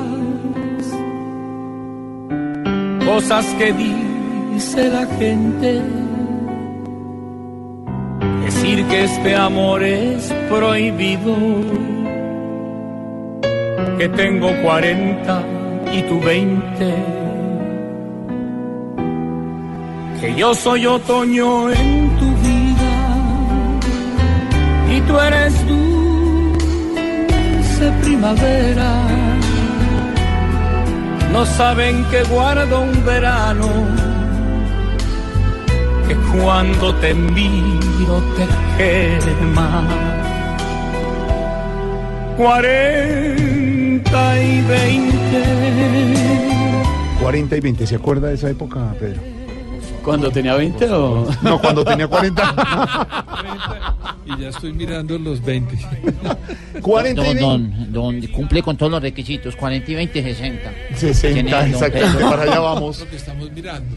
La gran voz del impresionante e inigualable José José. La canción hace alusión a una relación de alguien de 40 con alguien de 20. Le han hecho muchas canciones a esas historias de amor con diferencia de edad. ¿Qué pasó, Lucho? No, que eso es un- pues a veces se critican mucho ese tipo de relaciones. ¿Usted ¿no? anda mucho con los de 20? No, ¿Cómo? ¿Usted anda mucho con los de 20?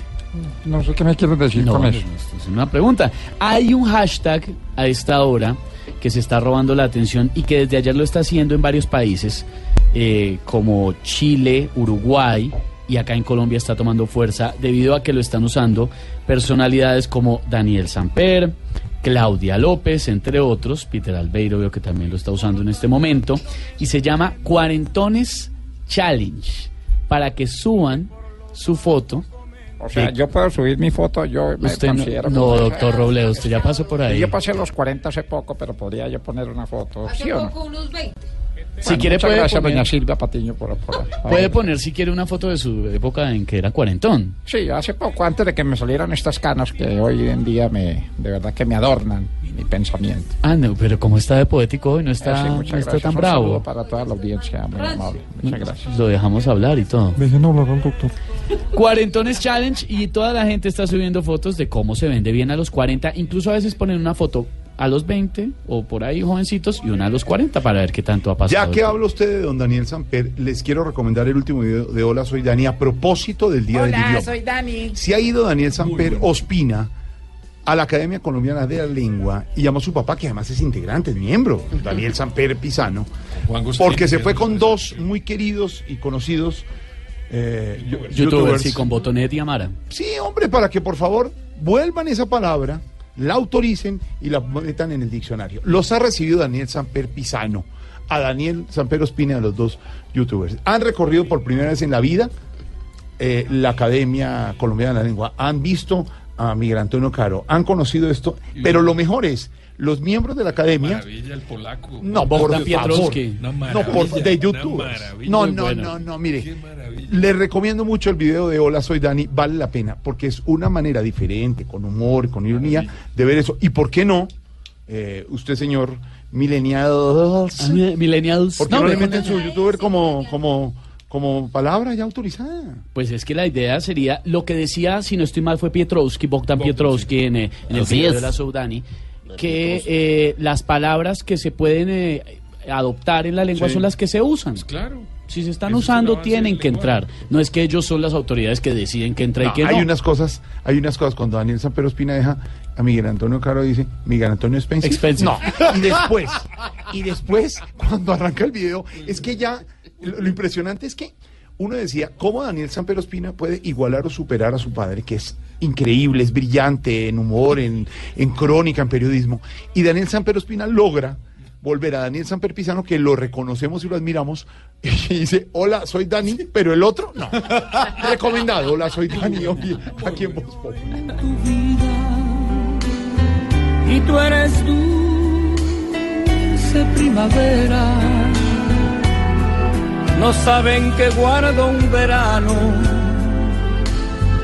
que cuando te miro te quema. Cuarenta y veinte. Silvia, aquí sería 52 y ¿Qué? qué? 50, 40 y 20, aquí 52. Ah, sí. 52 y 33. Casi lo mismo. Ah, es que tú tienes la edad de Cristo, 33. Sí, hace desde hace un mes. Pero se puso, pues. No, no, no, no, bonito. pero sí, Es una edad 52 muy- y 33. Es una edad muy interesante. ¿Tiene la edad de qué? ¿De quién? De Cristo.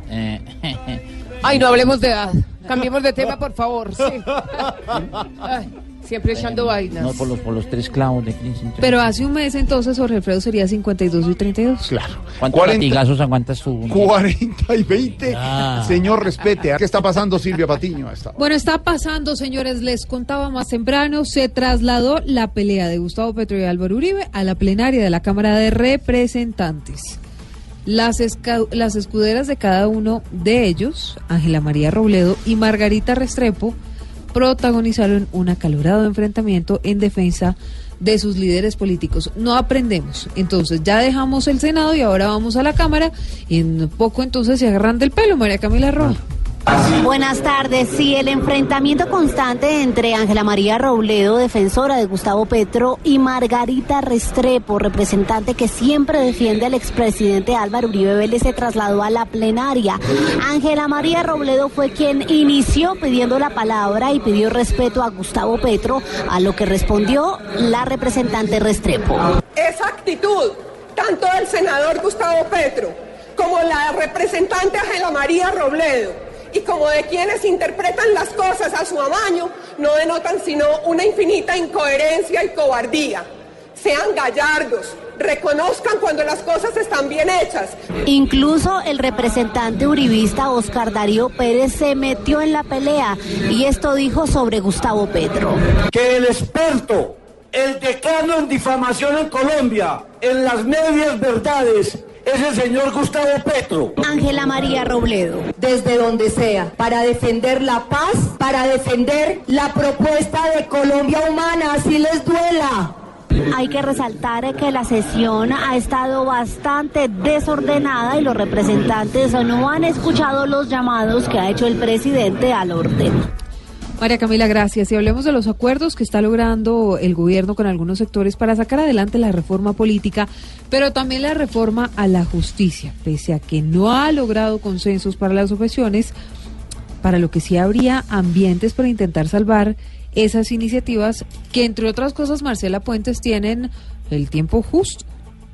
Algunos sectores políticos sugieren que hay una especie de parálisis legislativa en el Congreso y es que con la atención puesta en las objeciones a la ley estatutaria de la Jurisdicción Especial de Paz ha sido difícil que avancen otros proyectos. En la Comisión Primera, por ejemplo, hoy intentaron arrancar la votación de la reforma política en quinto de ocho debates. Aunque no se logró, quedó en evidencia un acuerdo con los partidos de la U, Liberal y Cambio Radical, los mismos que se oponen a las objeciones. El gobierno se habría comprometido a apoyar la reforma a la justicia de Cambio Radical. El senador Alexander López del Polo Democrático dijo que se quiere pupitrear esas iniciativas. Quienes acordaron entonces venir aquí a pupitrear una reforma política y una reforma a la justicia. Eso definitivamente es irresponsable, no es el mandato que recibimos nosotros de los ciudadanos y eso atenta contra la democracia y la estabilidad institucional del país. Cambio Radical, el Partido Liberal y la U negaron que esa sea la intención y afirmaron que mantienen su decisión de negar las objeciones a la JEP independientemente del acuerdo alcanzado. Óigame, Jorge Alfredo, Pedro y oyentes, sigue la película en torno a qué fue lo que pasó con un exguerrillero de las FARC en el Catatumbo. Resulta que esta mañana el ministro de Defensa ya reconoció que la bala con la que fue asesinado este hombre sí pertenece al ejército.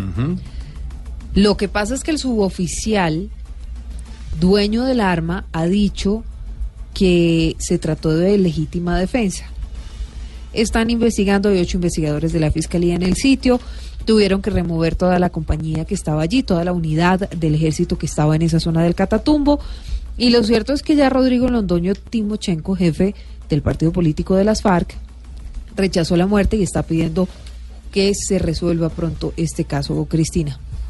Desde la segunda cumbre del diálogo social en Antioquia, Rodrigo Londoño Timochenko rechazó el asesinato del exintegrante de las FARC, Dimar Torres, ocurrido en norte de Santander, y aseguró que tras lo denunciado por la comunidad y con las evidencias, la justicia debe aclarar pronto este homicidio. Una comunidad con mucha entereza lo rescató de un puesto militar donde lo habían asesinado y lo venían enterrando. Ahí esto, eso, las pruebas están ahí en las redes. Esperemos ya que los entes eh, encargados de eso aclaren mejor cómo fue, cómo se dieron las cosas. De otro lado, Timochenko se refirió a la discusión entre Petro y Uribe en el Congreso, asegurando que con los comentarios del expresidente sobre los hombres armados, él solo se va desnudando ante el país. Desde Río Negro, Cristina Monsalve, Blue Radio.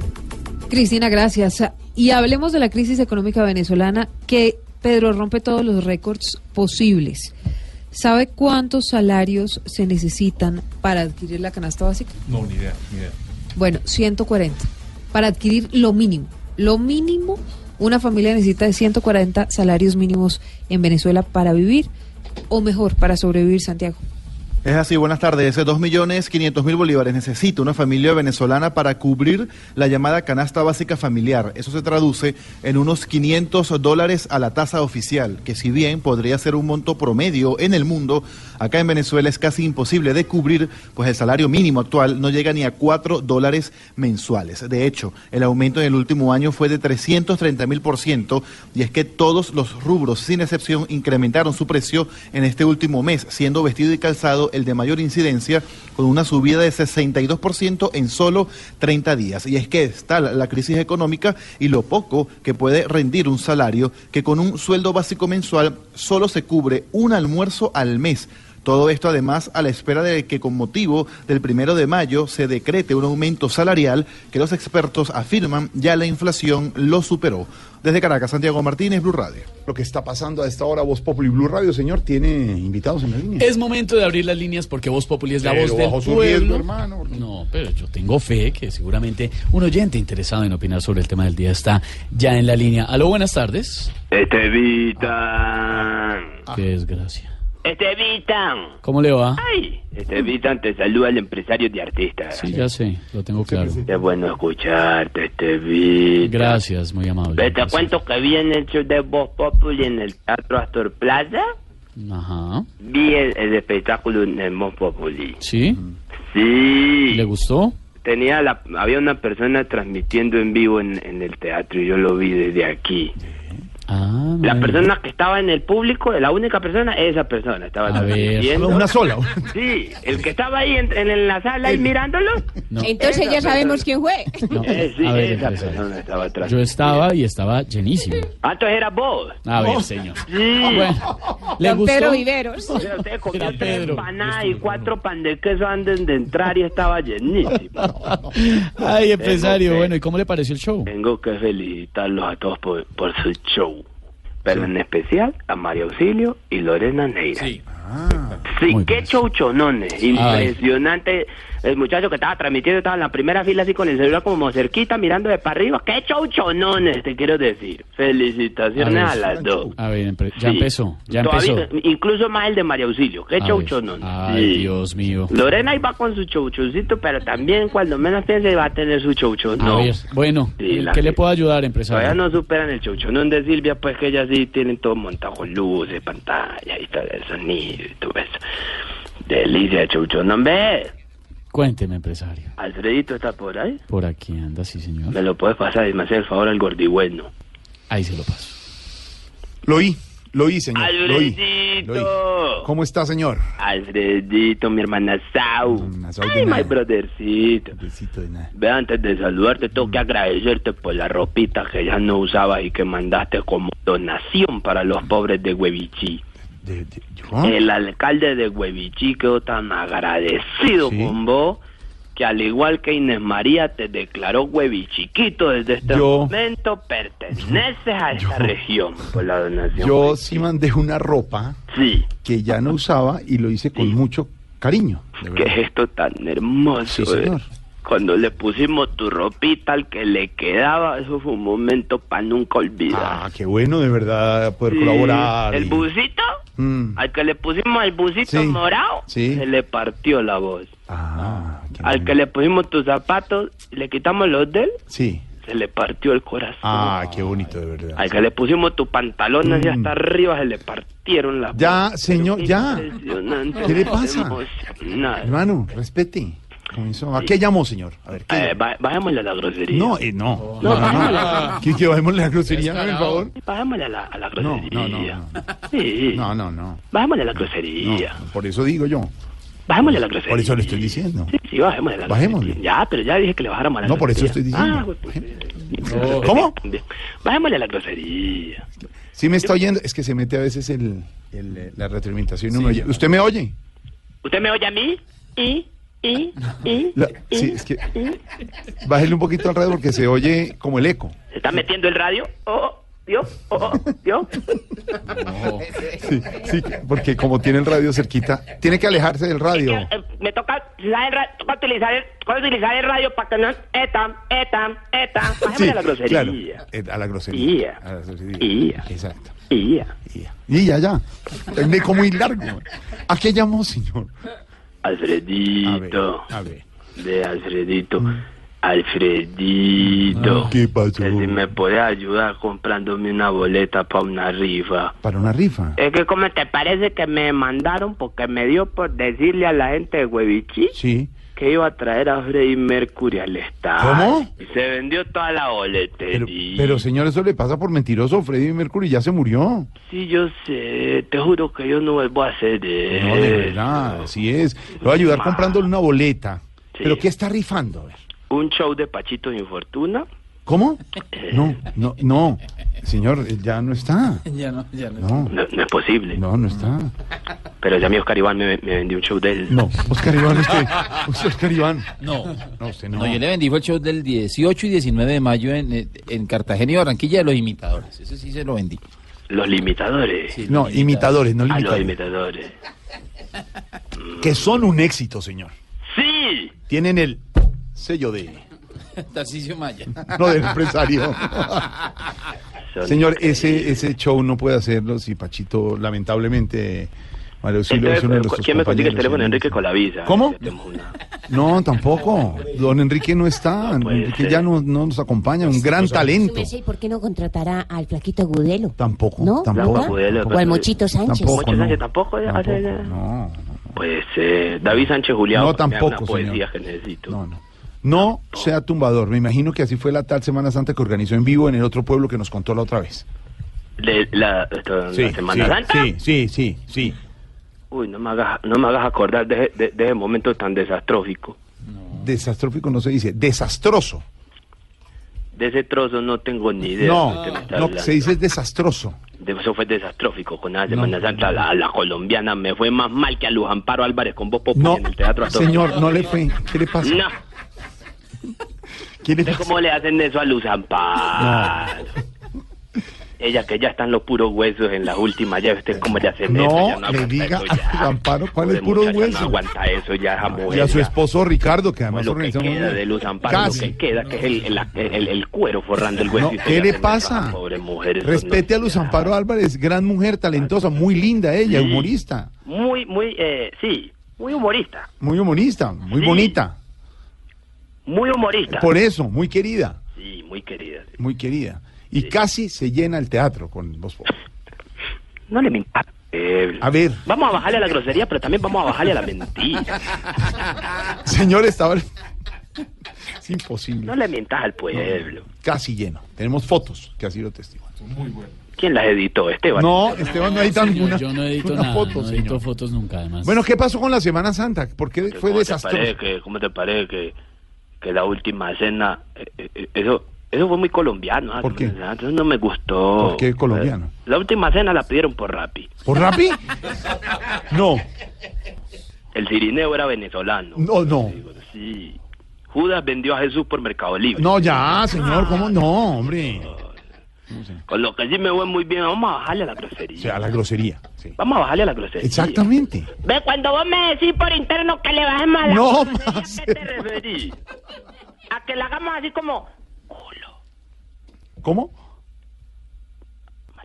No, Así, eso es bajarle a la grosería. no. ¿Qué? No sea grosero. Lo están pero oyendo. le estoy bajando la No, pero lo están oyendo, señor, en Pero radio. le bajé. Por eso, no es bajarle, es que no sea grosero, señor. No. No. No. No le, no le estoy diciendo que le baje el volumen, que no diga groserías, que respete. No, ¿qué le pasa?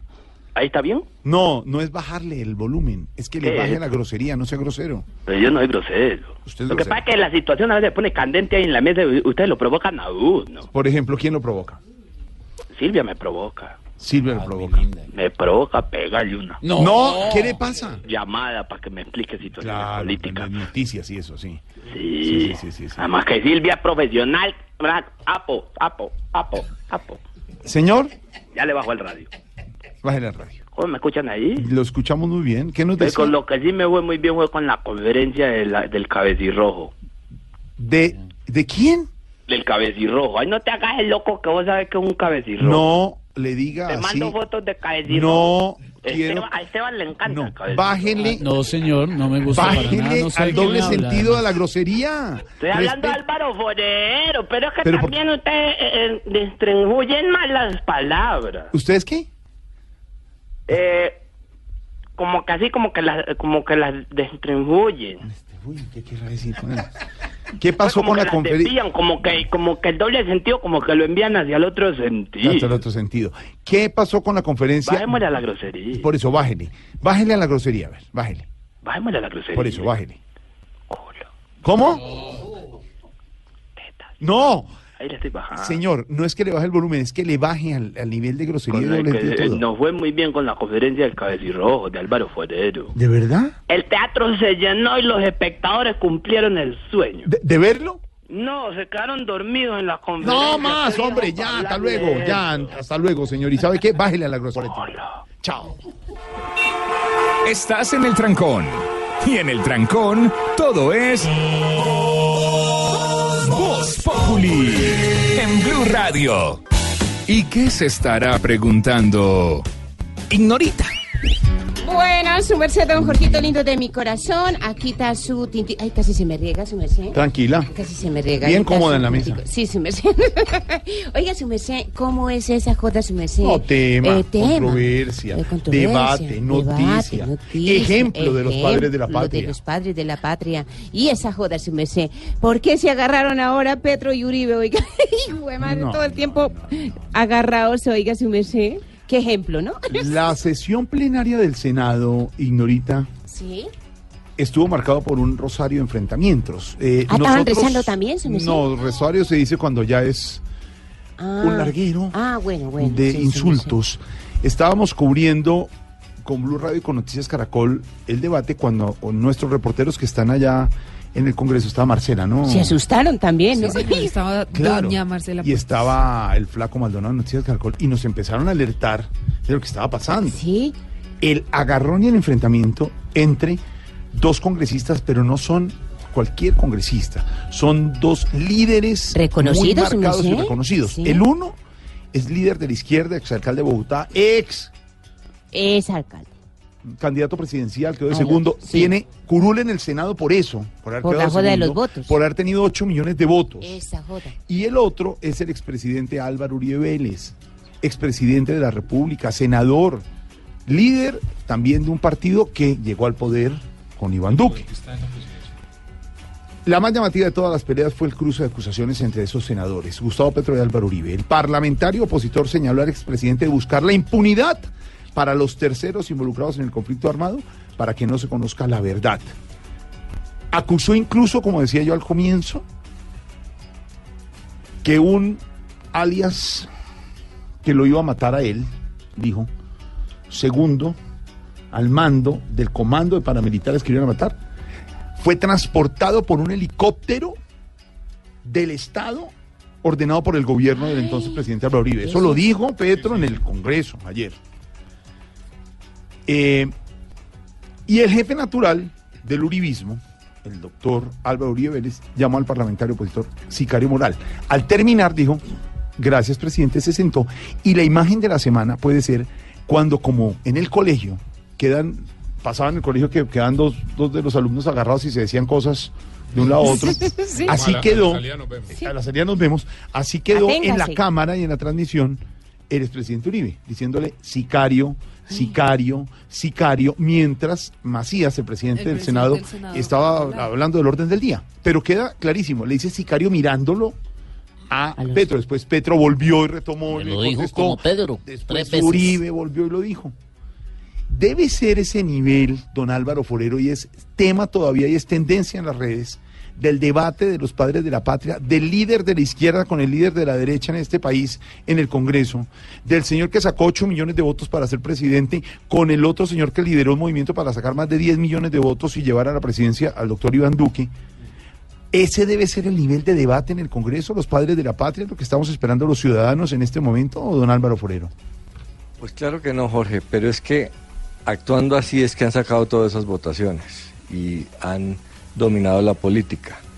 Aquí hay dos retratos. Uno de la condición humana de quienes eh, protagonizaron eh, la pelea. Yo creo que cada colombiano tiene eh, posibilidad de definir qué condición humana tienen. Y la otra es el retrato de, de la situación política del momento. Ese debate se ha podido dar hace 10, hace 20, hace 40, hasta hace 70 años. Podría ser un poco lo que decía, guardadas las proporciones eh, históricas y personales, Laureano Gómez y hasta Jorge Eliezer Gaitán. Porque eso es lo que le pasa en Colombia. La política está secuestrada en esa lógica de la Guerra Fría. Las elecciones presidenciales que acaban de pasar realmente no fueron sobre los grandes problemas del país, sino porque fueron secuestradas por esos populismos antis. La gente votó en su mayoría contra Petro o contra Uribe. Y así pues, ¿qué pasa? Pues un gobierno secuestrado porque ese mandato no tiene un mandato claro y está en medio de esos fuegos. Y un país secuestrado por esas peleas, porque es casi imposible marginarse de ellas. La lógica diría que simplemente hay que dejarlas a un lado, pero es imposible. Eh, todos terminamos hablando de eso, no solo en las redes, sino en los medios, sino en las mesas del comedor en los hogares. Eh, y ese es el poder dramático de la polarización, de los políticos polarizantes, de los políticos que siempre van al ataque, del populismo, que viven de secuestrar la política a punta de atacar, a punta de excesos. Y eso era muy mal visto antes, pero el mundo tiene la mala suerte de que Donald Trump, en la democracia más importante, en el país más grande del mundo, eh, hace algo parecido todos los días. Porque vivimos en la era del populismo, la democracia está en una crisis y entre más extremos sean las personas, más apoyo reciben. Esos, esas actuaciones debían recibir el reproche de todos los colombianos. Y no, no pasa así. Unos se ponen de un lado, otros se ponen del otro y el tema de las ideas de fondo queda quedan veremos. perdidas. Exactamente. Que las ideas no queden en veremos, es lo que pedimos desde estos micrófonos, don Álvaro, don Pedro, don Felipe Zuleta, nuestros analistas y los opinadores. Lo que queremos es ideas y no acusaciones y agresiones por parte de los líderes del país. Por eso, si quieren enfrentamiento, enfrentamiento está ahora, pero con trovas del señor Retro y el terror Furibe, aquí en Voz Populi.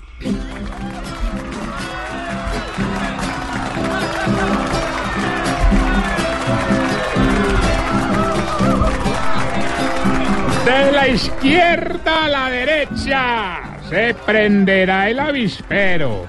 Con Gustavo y con Uribe. ¡Trove, trove, compañero! Arranque a ver. ¿Pa' qué vamos a trobar? Si igualmente va a perder.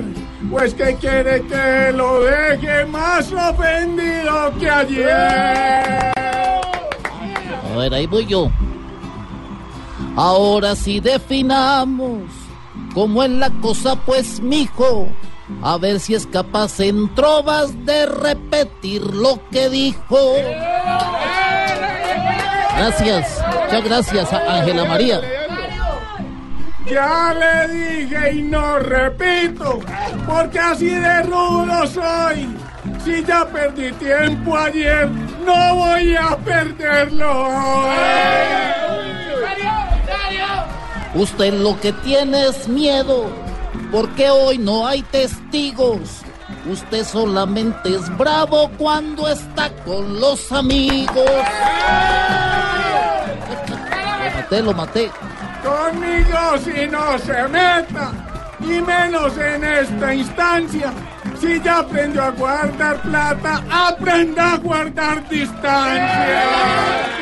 Lo maté, ahí sí lo, lo liquidé. Yo ya comprobé que ustedes tan solo hablan de lejos porque me tienen cerquita y se hacen los pendejos. Usted lo que está es ardido y por eso es tan grosero. Porque con la presidencia lo dejé como el ternero.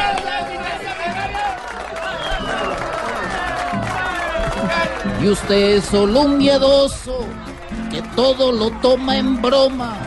Pues le da medio pelear cuando no está con paloma. No cagué, no cagué. ¿Qué hago? Es que usted quiere pelear. Estoy notando este día. Va a ganar protagonismo otra vez de cuenta No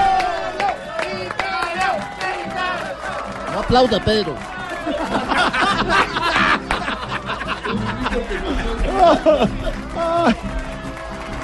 Yo no necesito fama, pues ya la tengo mal hecha. Lo que hice con la izquierda me lo borro la derecha. ¿Quién lo manda a estar metiendo el hocico siempre aquí? Usted lo que tiene es ganas de que yo diga sí. Eh, sí, sí, sí que, sí que. Sicario, sicario, sicario. Ahí, páseme el collar de arepas. ¡No! ¡Vamos a comerciales! Ya regresamos. Po- po- po- po- Voz Populi. Estás en el trancón. Y en el trancón, todo es. Voz Populi. En Blue Radio. Tarcisio Maya se declara apto porque aquí recibimos todas las tarjetas. ¿Qué Manejamos le está Ah, no nada que ver. pasando? ¿Y, y usted paga cuota de manejo? Claro que sí, pagamos la cuota de manejo. Bueno, las tarjetas son piratas, pero pues, ¿Qué le pasa? Está pidiendo plata usted para su campaña. no, no, ahorita recibimos cualquier tipo de donativo de 7 millones de pesos encontrado en un ¿Qué le- taxi qué para le arriba. pasa? Me, tiene- me dicen que tenemos en la línea a nuestras tías Toro y Maruja en segundos. Estamos con ella. Dan noticias. Sí, señor, pero le tengo varias noticias. Óigame, después de tres años al frente de Avianca Holdings, Hernán Rincón ha decidido retirarse de la compañía a partir de ya la próxima semana, el 30 de abril de 2019, dice la Junta Directiva que si para ese momento no se ha nombrado a su sucesor definitivo, Renato Covelo, actual vicepresidente legal, General Counsel, será el CEO encargado mientras se concluye el CEO. proceso de selección del nuevo CEO. De Ahí Avianca. está ¿Qué quiere entonces decir eso? noticias que tienen que ver con Avianca. También le tengo Una noticias serie de Netflix. No. que tienen que ver con la economía. Óigame, el dólar se negoció en la bolsa de valores en promedio a 3.213 Ey. pesos con 7 Yo centavos. que me fumé uno ayer. ¿Ah, sí? Bueno, que tenía en la El dólar, el dólar. el dólar, el dólar. Eso. ¿Sabe qué, Jorge Alfredo? Esto significó una subida, una subida de 35 pesos con respecto a la tasa representativa del mercado vigente, que es de 3.177,7 centavos. La noticia para quienes hacen transacciones en dólares es que es el precio más alto que registra esa moneda desde inicios de enero de este año. Ahí están las noticias. Y le tengo noticias también que tienen que ver con la misión de verificación de la ONU.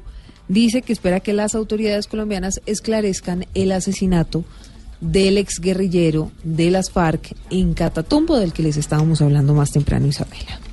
A través de un comunicado, la misión de verificación de la ONU lamentó la muerte de Dimar Torres, el excombatiente de 34 años de edad, que fue asesinado en un hecho en el que está implicado directamente el Ejército Nacional en la vereda Campo Alegre, en norte de Santander. Reconoció los esfuerzos que se adelantan en el proceso de investigación y asegura textualmente que confía en que las entidades colombianas esclarezcan los hechos. Asimismo, reitera la preocupación por las garantías en materia de seguridad para los exguerrilleros tras la firma del acuerdo de paz con las FARC. Por último, la misión confirmó que de manera constante verifica las medidas de protección y seguridad para los integrantes del exgrupo guerrillero. Isabela Gómez Cordón, Blue Radio. Esa es la Isabela que nos gusta a nosotros.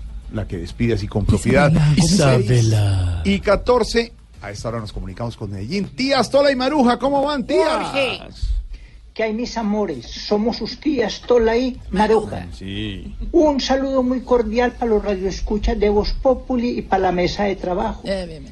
Jorge, ¿cómo estás? ¿Qué has hecho, querido? Bien, tías, ¿cómo van ustedes? Excelente y mejorando. Qué bueno. Ve, Jorge, saludes del Papa Francisco. Otra vez. Y que no te recomiende ese libro que están anunciando, que es Sodoma y Gomorra. ¿Cómo? Que si lo vas a comprar, lo consigas pirata. ¿Oíste? Y muy preocupadas, eh, Jorge, porque ¿cómo te parece que se le acabó la valeriana al doctor Álvaro Uribe? Ah. ¿Sí? Figúrate. Y la, y la PS se niega a dársela. Que es que porque esa rabia con Petro es preexistencia. Nosotros hablamos con Petro para que haga el favor de no hacerle dar rabia al doctor Uribe, porque se le sube la presión Claro, claro. y le puede dar un yello. Y se desmaya. Y si Uribe se desmaya, no vuelve en sí, eh, vuelve en no. Nosotros le dijimos a Petro que respete al doctor Uribe, Sí. que gracias a él los de la ciudad pudimos volver al campo. Los que no pudieron volver al campo fueron los campesinos. Ah. Y figúrate, Jorge, que los bachilleres le pidieron al presidente de la Cámara que no los compare con Ernesto Macías. Eh, bueno, la payola. A ver, una encuesta entre los oyentes. Encuesta, Esteban. ¿Les gustaría que Tola y Maruja salgamos en Voz Populi TV? Bu- buena encuesta. Bueno, manéjense bien. La Virgen los acompaña a todo fundamento. Amén. Pero, tía- pero, vea, no co- colgaron. Tías. Porque nosotros te dejamos eh, eh, No le- barato. No le puede uno ¿Qué decir nada Habla, habla con Oscar Iván para que haga un canje. al empresario que baje la grosería y la bajó. Y a las tías no digan nada. Sí, señores. Próximamente estarán nuestras tías Tola y Maruja en Voz Populi. TV. Voz Populi TV, Voz Populi TV, aquí el humor crea. Si al mejor de tu equipo lo quieres relegar, danos el papayazo y tendremos de qué hablar. Voz Populi TV, Voz Populi TV, Voz Populi TV, Voz Populi TV.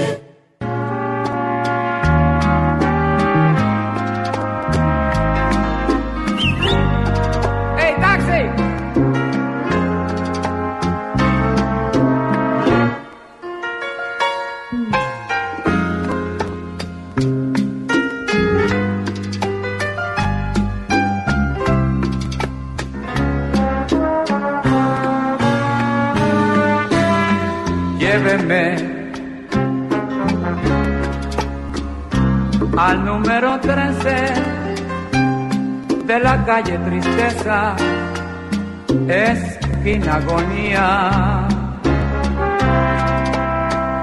que allí moriré. Yo no tengo nada que valga la pena, todo, todo lo perdí. Pero lléveme, no cambie usted de rumbo. Yo le dejaría a usted, eh, a Héctor Lavoe, todo el programa, pero tenemos que hacer cosas. La voz. Yo creo que los oyentes lo están disfrutando. A ver, no sé, pero ¿por qué todo tiene que ser con trago Tarcicio, no más? Héctor Lavoe, digamos, representa el lumpen, el populacho, la gente, mi gente. Electorero Fatal. horroroso. Fatal. El, a ver, a ver, a ver. Taxi de Héctor Lavoe. A propósito de la historia de nuestro protagonista de hoy en Voz Popular, Alexander Rodríguez, taxista, que devolvió 7 millones de pesos que se quedaron olvidados por una pasajera en su vehículo. Le estamos preguntando a los oyentes qué harían en esa situación. ¿Qué harían si se encuentran 7 millones de pesos? ¿Los intentan devolver o se los quedan? La encuesta va así. Intentarían devolverlos 66%. Se los quedan 34%. Pero bueno, al fin y al cabo sincero, sí, don Pedro, sincero sí. David Lleras dice, yo soy taxista, pero mejor esperaría a que los reclamen, porque si uno pregunta de quién son, ¿cuántos dueños le aparecerían? Sí, claro. Entonces, si no se los reclaman, entonces se los queda. Se los gasta, se los No. gasta. A ver, Tarcisio, por favor. Wilson López nos saluda desde Nueva York y dice, perdón, desde New Jersey, y dice eh, que le ha pasado que se encontró en el laundry del edificio, o sea, en la lavandería del edificio donde vive, muchos billetes de 20 dólares y de 50 dólares y que buscó a la dueña y se los entregó. Buen No, ese no le colombiano creo, no le creo, no le creo. Uno en Nueva York a esta hora con él allá paseando por la Quinta Avenida y se va a poner a oír este programa tan mal, hermano. Oiga, usted, usted ya activó su bodega, Tarcisio. Es que encontré un tuit que dice: La verdad, me los quedo y los reinvierto en la campaña del señor Tarcisio Maya. Dice Jan. Gente honesta, gente honesta. Qué honesta, ni que nada. Héctor Coronado, si me los encuentro en la calle y no sé de quién son, yo me los quedo. Ya es muy distinto si veo a la persona dueña del dinero. Si se le cae, se los devuelvo. Buena suerte. Bu, bu, bu, bu, buena suerte. Buena suerte. Grave la situación económica en eh, Argentina, ya vamos a hablar. Mañana marchas en Colombia, en todo el país, en Bogotá. ¿Cómo es la situación de las marchas mañana, Silvia? Pues ah, la verdad es que parece que la situación va a estar compleja porque no solamente van a salir a protestar las centrales obreras, sino va- varios sectores sociales, incluso los indígenas, y ya le hablaba a usted de los cafeteros. Óigame, Luis Fernando, ¿cómo van a estar las cosas mañana en Bogotá para los oyentes de Voz Populi?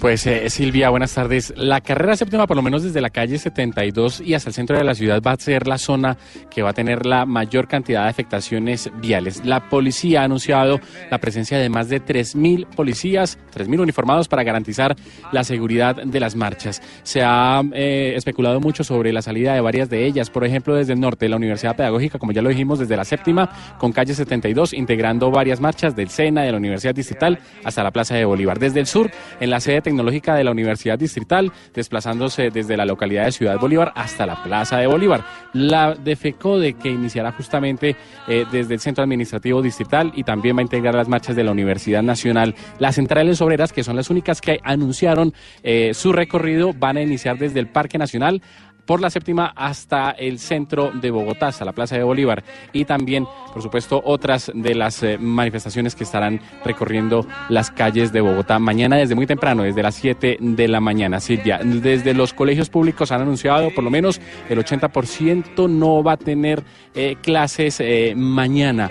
Por lo pronto son más del 80% de los colegios públicos que no tendrán clases. El 20 restante de los colegios privados, pues será autonomía de ellos suspender o realizar las clases. Esa es la pregunta, Luis Fernando, para los colegios privados que nos están llamando. Los colegios públicos, el 80% dicen no tener clase.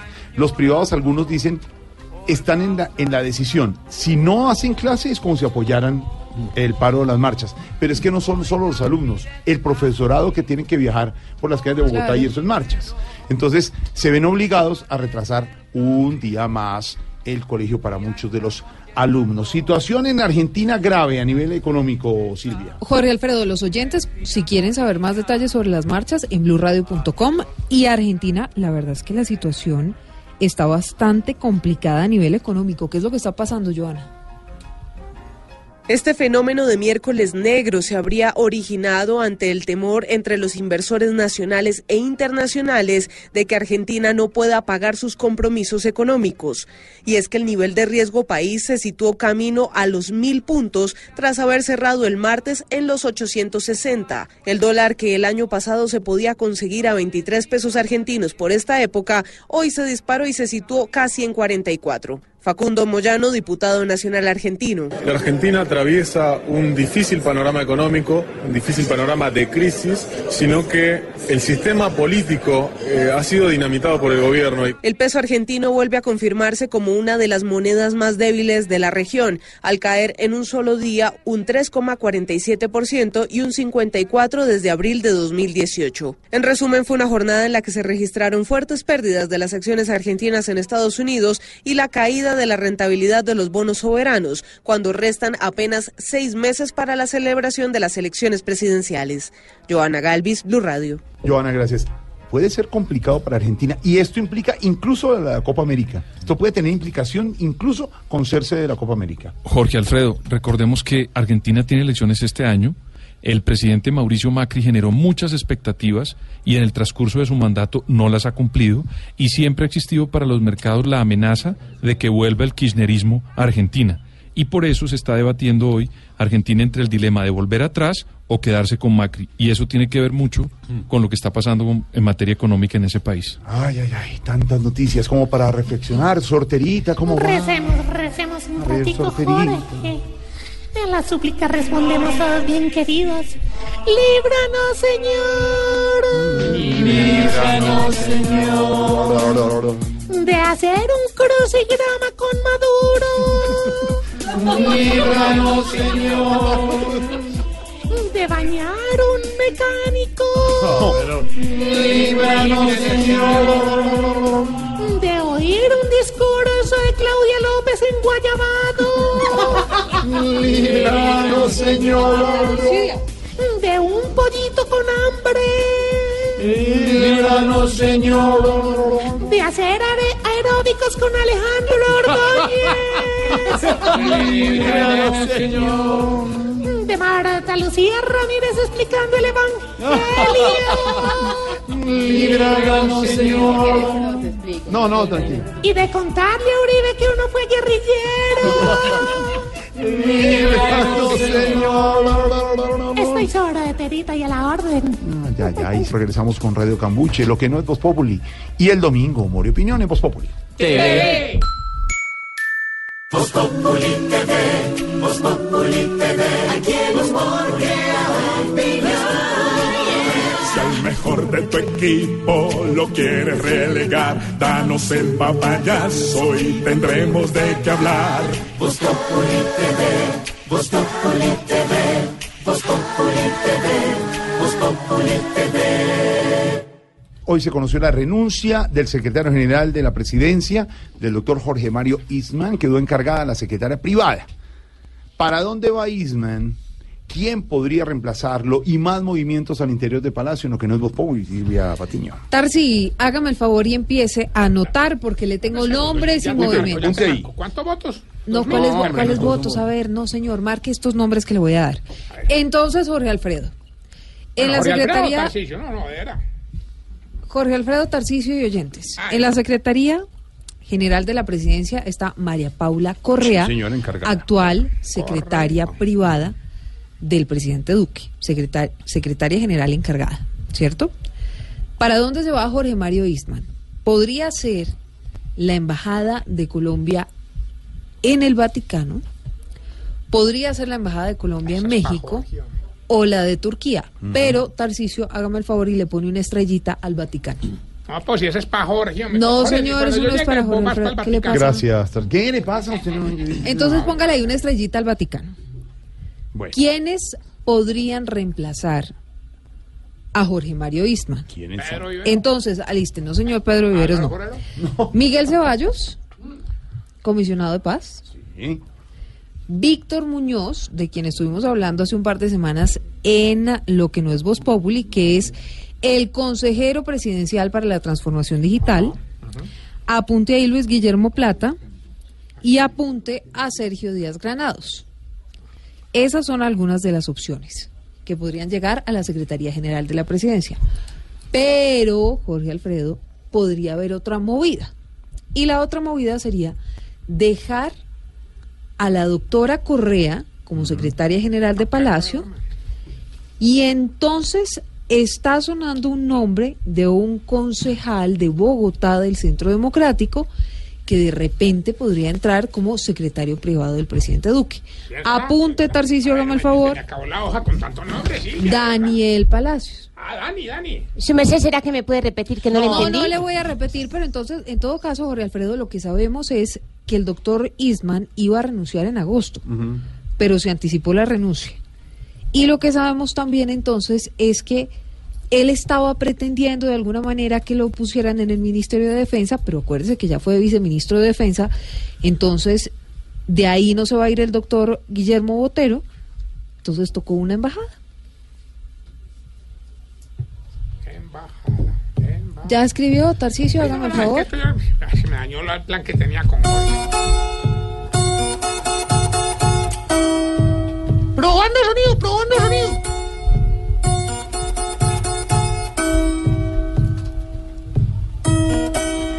Saludos a toda nuestra querida audiencia. Yo soy Timo Chueco y esto es Radio Cambuche, mi versión y subversión.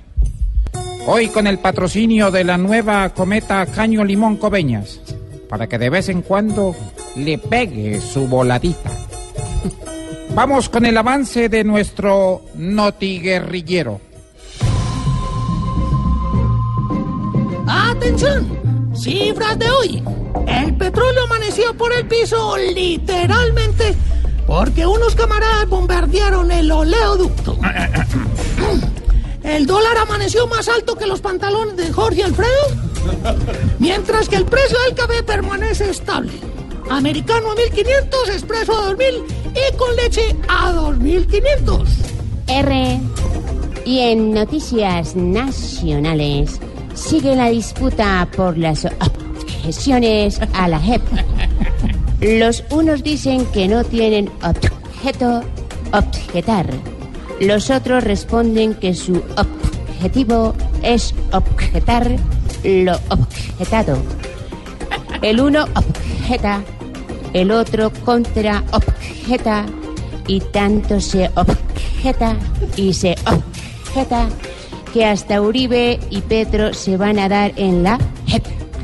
Ampliación de esta y otras noticias en nuestra próxima emisión que puedes sintonizar por los 89.38 largo. Cambio. Y en Radio Cambuche también tenemos espacio para el amor, a cargo de nuestra compañera Karina. Karina, adelante.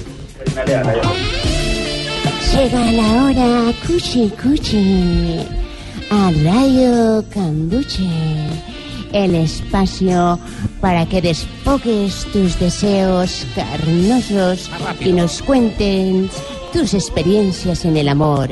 En esta sección que se llama Aceitando el fusil. Y me dicen que ya tenemos la primera llamada. Aló, ¿quién habla? Señorita, Sí, le habla alias Herminia, sí. de aquí de la columna inmóvil Álvaro Jorero. Ah, alias Herminia, cuéntanos tu caso. Señorita, yo necesito que usted me ayude. ¿Cómo le parece que por recomendación de un sesólogo me puse con mi compañero de cambuche a practicar disque sadomasoquismo? Que porque eso iba a encender la llama de la pasión otra vez. ¿Y qué pasó? Imagínese que empezamos a pegarle al peluche. Sí. Entonces el compañero me mandó dos cachetadas. Ay. Y yo me cité, pero también me dio como rabiecita. Entonces le devolví su trompada y él como que también se excitó, pero también se enojó. Entonces tiró a darme un guascazo en la jeta, pero, yo vi que, que ese sí iba como con sevicia. Entonces eh, le eché mano a una tabla que tenía al lado y le zampé su macanazo en la tosta. Yo creo que lo maté, señorita. Y no sé si aquí me vayan a creer que fue con sadomasoquísticos. Dígame, ¿qué hago, señorita? Tranquil primero, primero que todo, tranquilícese, camarada. Sí, camarada. Lo primero que tiene que hacer es asegurarse de que el hombre esté muerto. Deme un momento. Listo, listo, ya estoy segura. ¿Ahora qué hago? R, eh, eh, cuélgueme la llamada. Hasta aquí Radio Cambuche, mi versión y subversión. Sigan en Voz Populi. R. De- después de eso ya regresamos. ¿Qué es eso?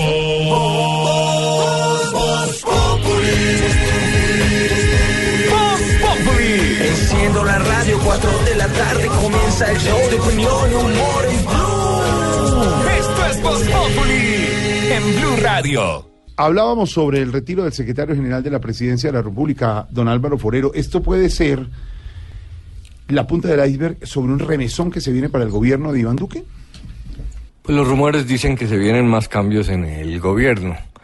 El cambio de Jorge Mario Isman tiene especial significación porque es el cargo más cercano al presidente de, de la República. El secretario general de la presidencia en Colombia es el jefe del Departamento Administrativo de la Presidencia de la República, pero tiene muchos sombreros. Cada presidente le da un enfoque distinto, o manejo político o manejo del día a día de la administración, el contacto con los ministros y las entidades descentralizadas, y el manejo de la estrategia de opinión pública y cómo eh, se comunica y atiende la, opinión pública al presidente. Eh, la razón para que haya cambios, pues puede haber unas individuales, pero también hay unas objetivas. Una, eh, al borde de caerse las objeciones presidenciales en el Congreso, que es una derrota muy grande políticamente para el gobierno, pues lo normal es que haya funcionarios que salgan, cuando eso sucede, una especie de generar responsabilidad política, aunque obviamente el doctor Isman no es el responsable eh, de esa caída, eh, el problema es de, de gobernabilidad. El gobierno no tiene mayorías en el Congreso y aún así se expuso a tratar de tramitar eh, algo tan ambicioso como las objeciones, que en el fondo era reformar los acuerdos de paz, así se hubiera presentado como seis articulitos. Y la otra razón es que las encuestas no van bien para el gobierno, ni para el partido de gobierno. Entonces hay que hacer cambios, eh, dice la, la lógica. La pregunta es dónde hacerlos y de qué tipo. Si el problema son las personas y solamente la gestión y la estrategia, o si es un problema mayor. En muchos aspectos tiene que ver el hecho de que el gobierno solo le ha dado participación política a su partido y algo al Partido Conservador, entonces no tiene unas mayorías en el Congreso para hacer reformas. Y pues eh, una cosa es administrar el día a día, que puede ser importante en algunos temas, pero pues de los gobiernos esperan reformas y no las está pudiendo hacer. Entonces, no basta con cambiar funcionarios, si no son representativos de todas las fuerzas políticas que apoyaron al presidente Duque en la elección presidencial, no dan gobernabilidad. Pero el palo en la rueda es que todos esos partidos están compitiendo para las elecciones de octubre de gobernadores, alcaldes, asambleas y consejos. Eh, y por eso no se da participación a los competidores del partido de gobierno. Sale el secretario general de la presidencia, movimientos en el gobierno Duque en abril, cumpliéndose nueve meses de su presidencia. Sí, señor, y a las 6 de la tarde, 44 minutos, es momento de enterarnos de todo lo que está pasando en el mundo del espectáculo. Le damos paso a los más informados, los más chismosos y los más reconocidos de nuestra farándula criolla.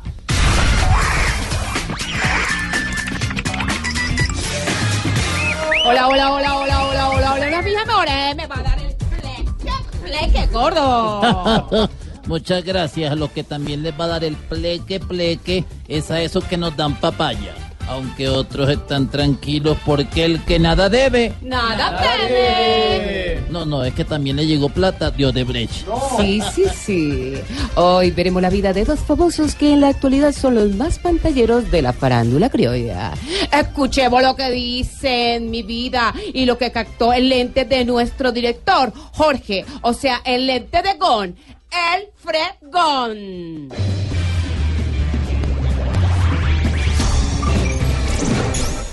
el señor Arroyave, que además me quería asesinar. Y sabiendo el gobierno que me quería asesinar, le prestó el helicóptero oficial para sacarlo de Santa Fe de Ralito. ¡Ay, gordo! Ahora sí me va a dar el pleque, pleque, gordo. No, querida, el que le va a dar el pleque pleque es a Petro porque escuchen cómo le contestó Uribe. Yo prefiero 80 veces al guerrillero en armas que al sicariato moral difamando. Sicario, sicario, sicario. Ay, ay, ay, gordo, gordo, gordo, gordo, gordo. ¿Qué le pasó, mi amor? Ay, gordo, dame color, dame color, gordo. No, no, no, no, no, no, no, mentira, no, no, no me den color porque el enfrentamiento entre esta pareja se puso color de hormiga. Así es, mi querida ya el color lo tienen ellos. Empezó en castaño y ya está pasando a oscuro. Sí, sí, sí. Hablamos de personas que saben de espectáculos y de shows. A Petro y Uribe no hay quien los supere porque ellos sí saben armar espectáculo y hacer show, así como lo oyen. Deberían irse para Hollywood, gordo.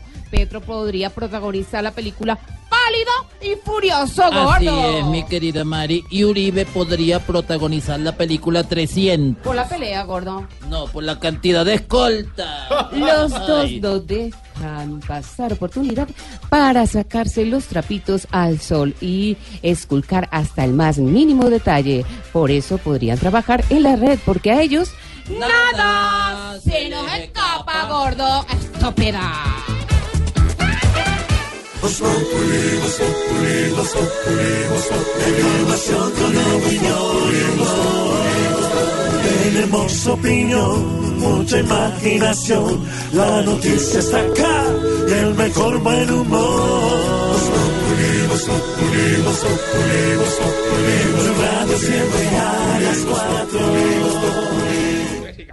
La Correa antes se quedaría en la... en la- A ver, bueno, sí, señor. No, qué enredada me pegué. Sí, hazme una actualización de noticias a ver si logro desenredar esta maraña de nombre. A ver, Jorge Mario Irma. Y va con noticias son Jorge lo que le tengo, señor. La Procuraduría, la Contraloría y la Defensoría del Pueblo están pidiendo al Tribunal Administrativo de Cundinamarca proteger a más de 4 millones de afiliados de esa EPS y entonces, Juan Esteban, reversar la venta de las acciones de Medimás.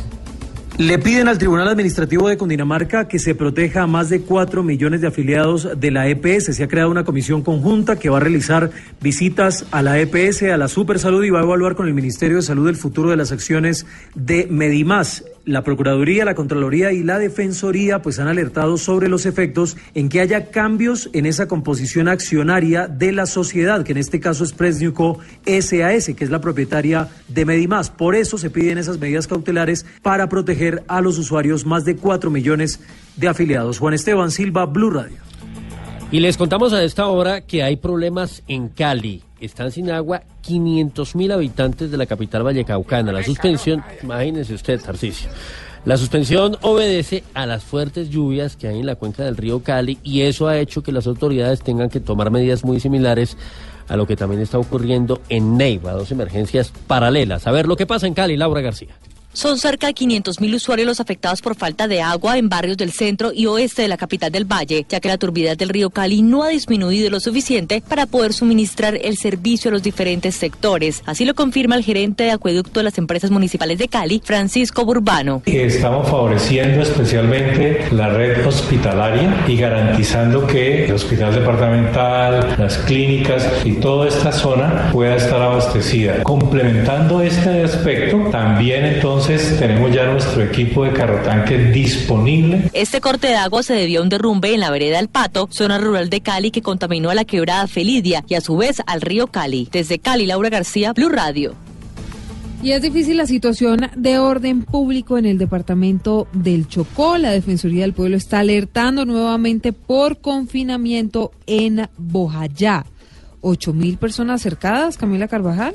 Desde Río Negro, en el oriente antioqueño, el defensor del pueblo Carlos Alfonso Negret se pronunció sobre lo que están viviendo las comunidades de Bojayá en el departamento del Chocó. Confirmó que allí la gente está confinada otra vez por enfrentamientos entre grupos ilegales. Hay 40 comunidades confinadas con más de 8 mil personas. Se hará una reunión, Ministerio del Interior, todas las instituciones como Defensoría del Pueblo, Gobernación, Alcaldía, la Fuerza Pública y vamos a, buscar eh, cómo volver a establecer un canal humanitario para que las gentes dejen de estar confinadas. El confinamiento es una situación supremamente grande. Negret finalmente dijo que en esas comunidades que ya han padecido los estragos de la guerra debe haber principal atención del Estado colombiano. En Medellín, Camila Carvajal, Blue Radio. Y mientras tanto, la Justicia Especial de Paz recibió otros dos informes que documentan en esta ocasión 70 nuevos casos de violencia sexual en el país en el marco del conflicto. Nueve regiones fueron los escenarios de esos hechos de violencia. Isabela Gómez. Hoy la organización Cisma Mujer entregó a la Comisión para el Esclarecimiento de la Verdad de la JEP 72 casos sobre violencia sexual en regiones como Bolívar, Antioquia, Nariño, Cauca, Caquetá, Santander, entre otros. Con estos documentos se suman 19 informes elaborados por organizaciones de víctimas y del Estado relacionados con violencia sexual y recibidos por la Sala de Reconocimiento. Según la Unidad para la Atención y Reparación Integral a las Víctimas, a la fecha, 24 mil mujeres han sido víctimas de violencia sexual en el marco del conflicto armado en Colombia. Isabela Gómez Cordón, Blue Radio. Y entonces, don Sebastián Vargas, a ver, Tarcicio, ponga atención porque hoy juega su equipo de Deportes Tolima. Ah, yo pensé que era de Boca. No, no, no, no, no, yo soy del amarillo y oro. Del vino tinto y oro. Vino tinto y oro, sí. Vino tinto y oro. ¿Y el, el oro es de qué color? Sí, mire, El eh, amarillo y oro era el cocorico antes, cuando en el 81. Desde las 7 y 30 comenzará el partido de Copa Libertadores de América en Ibagué. Boca Junior visita al Deportes. Tolima. El Tolima va con Montero en el arco, Arboleda, Quiñones, Mosquera, Balanta como defensas, volantes Robles, Vázquez, Gordillo, Alex Castro y Cariaco González y único delantero Marco Pérez. No, pero es una ventaja muy No, grande, señor. hermano, poner un Montero en el arco por donde va a entrar el balón, hermano. Que fuera Montero es, el. Montero es apellido. Ah, perdón. En Boca Juniors, el único colombiano titular será Sebastián Villa, desde las 7 y 10, transmisión de Blue Radio. Aquí estaremos. Doctora Silvia, ¿me podrías decir cómo está la, la, la movilidad? Es que tengo unas concentraciones en diferentes lugares de la ciudad y ¿Cuáles tengo que cumplir en todas. Usted sí de verdad habla tanta bobada, pero sí, señor, le tengo el reporte de cómo están las vías, Paula. Buenas noches. La plataforma Waze reporta trancones sobre la carrera 68 entre la avenida Primero de Mayo y la avenida de las Américas, desde la calle 24 Sur hasta la 65 Sur. La avenida Boyacá hacia el norte de la ciudad también presenta congestión en este momento, desde la calle 12 hasta la 72. La autopista norte también presenta problemas de movilidad desde la calle 85 hasta la 127. Igualmente la avenida Suba desde la calle 100 hasta la 116 en sentido occidente-oriente. Les recomendamos transitar con precaución y tomar vías alternas más despejadas. Que tengan una feliz noche y un buen regreso a casa. Paula Acero, Blue Radio. Muchas gracias, Paula. Sí, señor, muy bien. ¿Ya le quedó claro? Bueno, de Bogotá nos vamos al sur del país. Les contaba hace unos segundos que Neiva está sin agua, pero además de eso, 16 viviendas resultaron inundadas por las fuertes lluvias. Bueno, pues están sin agua o están inundados. Aclarémosle a la gente. porque- Están sin agua en los grifos, están sin el servicio de acueducto, pero están inundados de agua por cuenta de las lluvias. ¿Qué es lo que pasa, Tarcicio? Vayan en el charco. No, es que ese es el problema, es que el charco Sí. está sucio completamente porque los ríos están llenos de basura y ese es el problema, es la razón por la cual tienen que tomar la decisión de suspender el tema del servicio. Silvia Artunduaga en.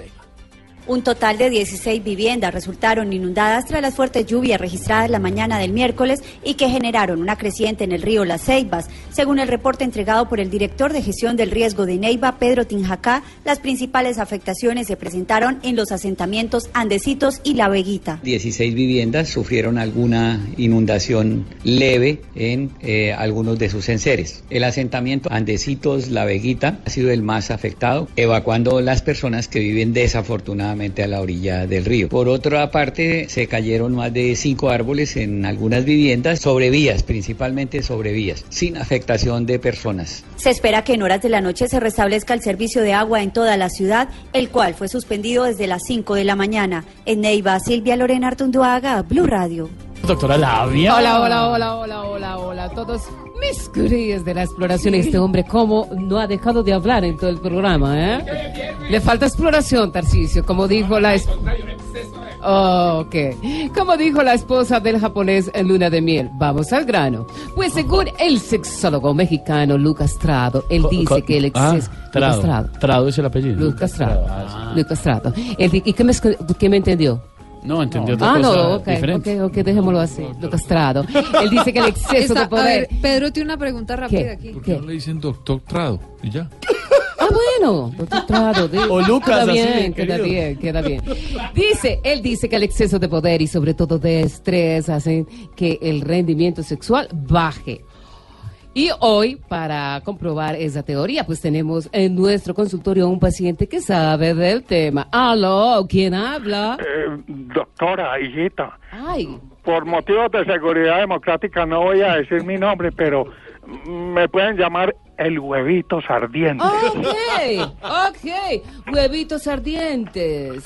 Cuéntanos tu experiencia, a ver. Eh, pues hace unos años ¿Sí? yo era un toro en la cama. Mis compañeras de aventura terminaban y les quedaban temblando las carnitas y los huesitos.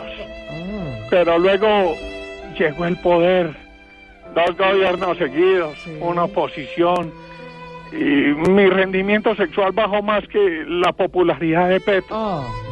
Ahora cada vez que mi señora me abre la zona de despeje, me toca dejarle la silla vacía porque ya no tiro fijo. Oh. Entonces, ¿cuál es tu recomendación, huevitos? Mm, que no se metan a la cúpula del poder, ¿Y por qué? Porque luego no van a poder cupular. Oh. Está muy buena esa recomendación. Bueno, eso fue todo por hoy en el consultorio de la doctora Labia. Y recuerden que hay que darle como a indígena en protesta. Ámese y explórese encima de la olla pitadora. Ámese y explórese eh, en la exprimidora así hasta que salga todo el jugo. Ámese y explórese en el lavaplatos así con la llave abierta. Bueno, ámese y explórese hasta que salga escarcha y todo lo más. Esa es la Y idea. mientras sale Ah, la ah, ah. Escarcha de la que habla Labia, pues es momento de despedirnos. Mañana a las 4 en punto nos, volvemos a escuchar, Y a Ignorita. explorar también, ¿no? También, sí, sí, sí. Sí, sí, me sí. Nos Recoja a- todo, por favor. Tengan bonita noche. Bueno, sí, Mañana sí. a las 4 en punto. será que explora que sí se